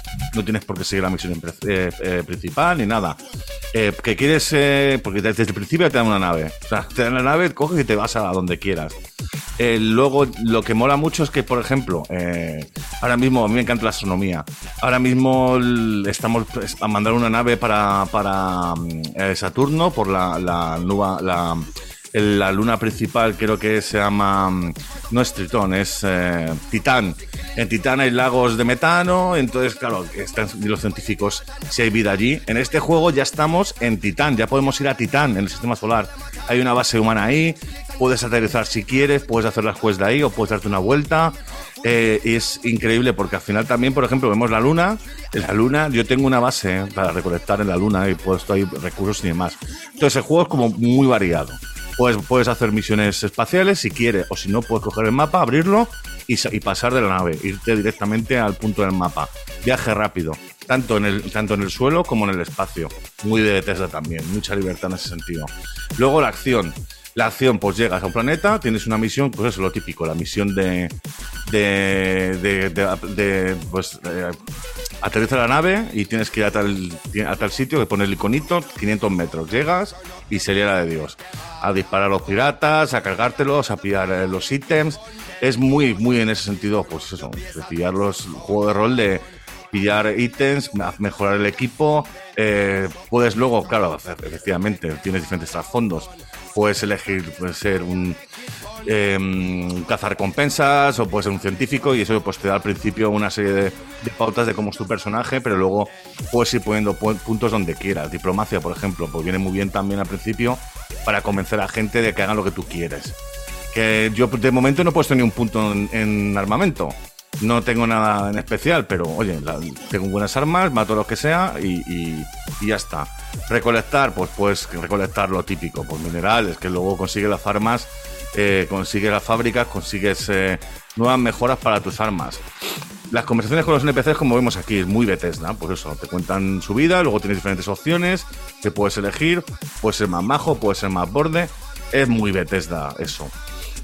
Entonces yo creo que el tema está... A mí me parece un buen juego, pero me recuerda mucho a Skyrim. Como he jugado tanto a Skyrim, eh, la sensación que tengo es esa. Es de... O sea, puedo parar cuando quiera y puedo disfrutarlo, puedo hacerme una misión de acción, o puedo hacer eh, recoger recursos, o hacerme una fábrica, o lo que, o lo que yo quiera. Eh, pero Claro, ha habido mucho hype, ¿eh? Ha habido mucho hype con este juego. Yo entiendo que mucha gente a lo mejor se ha, se ha imaginado cosas que no, no eran, entonces ha habido una decepción. Por ejemplo, la exploración. Bethesda también ha dicho que la exploración iba a ser unparalleled, ¿no? No había, no había comparación. Y luego, pues, la gente se esperaba un poquito no más Sky, llegar al planeta, poder subir, ¿sabes? Sin cargas en ningún lado. Y aquí hay cargas por doquier. ¿A qué te refieres con cargas? Cargas de, entre pantalla, pues que si Ah, tú- vale, sí, sí, porque precisamente te iba a comentar, la- las dos críticas más comunes que hay es que hay cargas por todos lados, sales de un edificio afuera y tiene que cargar, pantalla negra carga, incluso lo acabamos de ver cuando lo hemos puesto. Y la otra es que la exploración de mundo abierto, cuando vas andando Skyrim, pues te vas encontrando cosas de una forma muy orgánica. Y aquí han hecho una cosa mucho más grande, que tiene sus cosas que mola, pero que en general veo que no acaba de convencerle a la gente. Claro, es que estamos hablando de que el espacio, pues para planetas habitables ahora estamos descubriendo un montón. Pero en ese momento hay planetas que son yermos. O sea, tú vete a Titán, a la, nube, a la Luna. Puedes irte a la Luna, hay una base ahí. Pero claro, que eso que ves, montañas, cráteres, no hay nada. Eh, Es un yermo completamente. Entonces, esa exploración no es tan bonita como en Skyrim, que tú te ibas, pero que solamente había un mundo en Skyrim, en el norte de, de ¿cómo se llama? El continente este. Entonces, claro, pues vas a un sitio, ves cataratas, vas a otro, ves árboles, un bosque. Aquí ves yermo. A no ser que vayas a un planeta donde pues la naturaleza se ha crecido y puedes ver a lo mejor pues eh, fauna, animales o bosques y demás. Pero al final la exploración es como un mapa muy grande, te pone varios eh, waypoints, varios iconos para poder explorar, pero como también no hay coches ni nada, vas, tienes que ir andando, es un poco rollo la exploración para mí, para mi gusto. Dicen que lo han hecho aposta lo de no poner coches, pero claro, puedes saltar y con el jetpack hay, hay planetas con menos gravedad, entonces vas como más saltando más, mucho más, más alto. Entonces es un poco pues la exploración se esperaba, yo, o sea, yo me- no me esperaba nada realmente, porque lo, No más Sky es de una manera y esto eh, es Bethesda pueden hacerlo de otra. Pero es cierto que, claro, es injusto decir que, el- que los escenarios fueron así, pero es que, claro, los planetas, la Luna es así, Titán es así. Sí, sí, eh, pero que sea así no Plutón es que- así. Sí, pero eso no significa que funcione como videojuego, ¿no? Entonces, bueno, pues A ver, al final lo que te hacen es, pues, ya te digo, poner cuatro o cinco waypoints de a lo mejor una de pequeña cueva, una base, un sitio que puedes ir, te puedes encontrar cosas, pero yo directamente a la misión principal y a las secundarias que ahí es donde más chicha. Que quieres parar y darte una vuelta y explorar lo que quieras, que es lo que he hecho yo, porque me fui, quería ir a Titán, precisamente, tenía mucha curiosidad de ver Plutón también. Me fui, me di un viaje, aterricé, vi cuatro waypoints, no me apetecía ir, dije, bueno, pues ya viste, ya he estado en Plutón vámonos a Titán. Y me fui a Saturno y me, me- lo mismo, hay una base ahí, por ejemplo, y ahí sí que hay, por ejemplo, Quest. Y Bueno. mola mucho porque te cuentan también la historia, es muy Bethesda eso también, de, de decirte, de encontrarte un sitio y de, y de contarte una historia pues con imágenes y con libros que puedes encontrar y leer mucho lore, ahí está, está muy bien eso. Pero vamos, ya iré contando más, Ya irás porque este juego es enorme. ya irás contando más, Nacho, dos horas y media. Yo creo no, que. no, que vamos a cortar ya. Ah, bueno, Vamos, hostia, es que los- no. los- no, verás, no. me he olvidado. ¿Que- que- ¿Destacamos algún comentario? No, Destacamos. porque es, un poco injusto. Simplemente decimos, la- los damos todos, no damos ninguno. Lo dejamos para el siguiente y ya está. Venga, pues eh, la encuesta. ¿Crees que PlayStation Portal es una buena idea? Sí, un 28%, no, un 33%.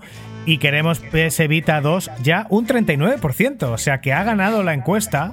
queremos una PS Vita 2 ya. Porque es que al final, joder, o haces una portátil, es que esto es. Me fumo el porro, pero no me trago el humo. O sea, o lo haces o no lo haces, ¿no? Entonces no. Bueno, pues que como yo piensa casi todo el mundo, ¿no? La gente quiere una portátil. Joder, ya que vendes una portátil, que tenga su funcionalidad portátil, aunque sea un Android, tío, yo qué sé. Aunque solo pueda jugar a los juegos 2D, aunque solo pueda jugar a juegos como Blasphemous 2, por ejemplo. Por ejemplo. Por ejemplo. Que no está nada mal, ¿eh? 15 horitas me da del juego, me queda todavía la de Dios, ¿eh? Y he Ánimo, muerto ánimo. como un capullo, macho. Bueno, señores. Madre mía, jugazo. Pues uno de los programas más largos de la historia de Pixel Perfect Sí, y sí. estamos perdiendo la capacidad de sintetizar. Mea culpa por la parte de Daytona que me he cascado un especial un día que teníamos un invitado. Nacho sabía que esto nos iba a causar problemas, yo le he ignorado y es culpa mía todo. 148 minutos de Pixel Perfect, mientras que mira, siempre nos, nos dicen, ¿por qué no siempre ponéis música electrónica y no nada orquestado? Toma. Pero nos tenemos que ir.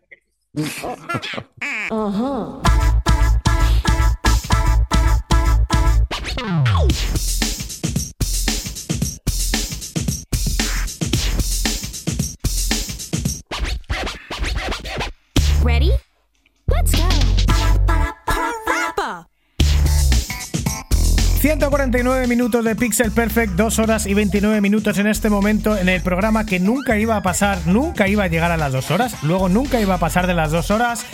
El programa de radio de ninguna radio que tampoco habla nunca de Cyberpunk 2077 ni pone su música, entre otras muchas cosas que nunca y nu- nunca se hacen y nunca se harán aquí. Ha sido un placer estar con vosotros durante todo este rato. Sé que es muchísimo tiempo, se me ha hecho corto, eh, con lo cual mi capacidad de síntesis eh, está empeorando, pero la de disfrutar está mejorando. Gracias a gente como Nacho Hernández, muy buenas noches y muchas gracias por estar aquí todo este rato. Nada, Daniel, muchas gracias a ti. Yo creo que hemos estado también muy, muy a gustos con Jesús Campos. Aquí eh, nuestro querido invitado, artista principal conceptual de The Game Kitchen para Blasphemous 1 y 2. Y yo creo que ha sido una de las razones por las cuales hemos tardado tanto también, porque hemos estado muy a gusto con él. Muchas gracias por haber participado en este Pixel Perfect. Muchas gracias, chicos. Ha sido una noche muy chula, un podcast muy chulo, me ha encantado. Se me ha hecho muy rápido a mí también y me ha encantado mucho la sección de, las placas model de Sega. Ha sido un viaje muy chulo a, a nostalgia y ese salto a las 3D tan, tan avanzado de la época por parte de Sega. Muchas gracias por invitarme, me lo he pasado genial y hasta la próxima.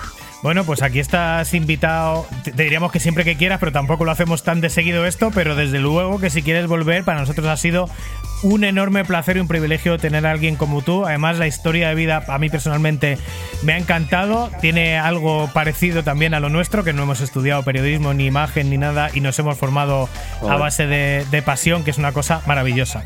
Maravilloso va a ser estar aquí con todos vosotros dentro de dos semanas en el Pixel Perfect número 75. Antes probablemente haremos directo en alguna que otra plataforma por Hay ahí para hacer algún que otro concurso para nuestros sorteo para nuestros patrios. Todo cambia, nada permanece y aquí estamos nosotros para contároslo. Hasta dentro de poco. Hasta luego. Ah, mira, y fíjate, se me, eh, pero bueno, esto se queda así en el directo. Vamos a volver a ponerlo del final así. Adiós.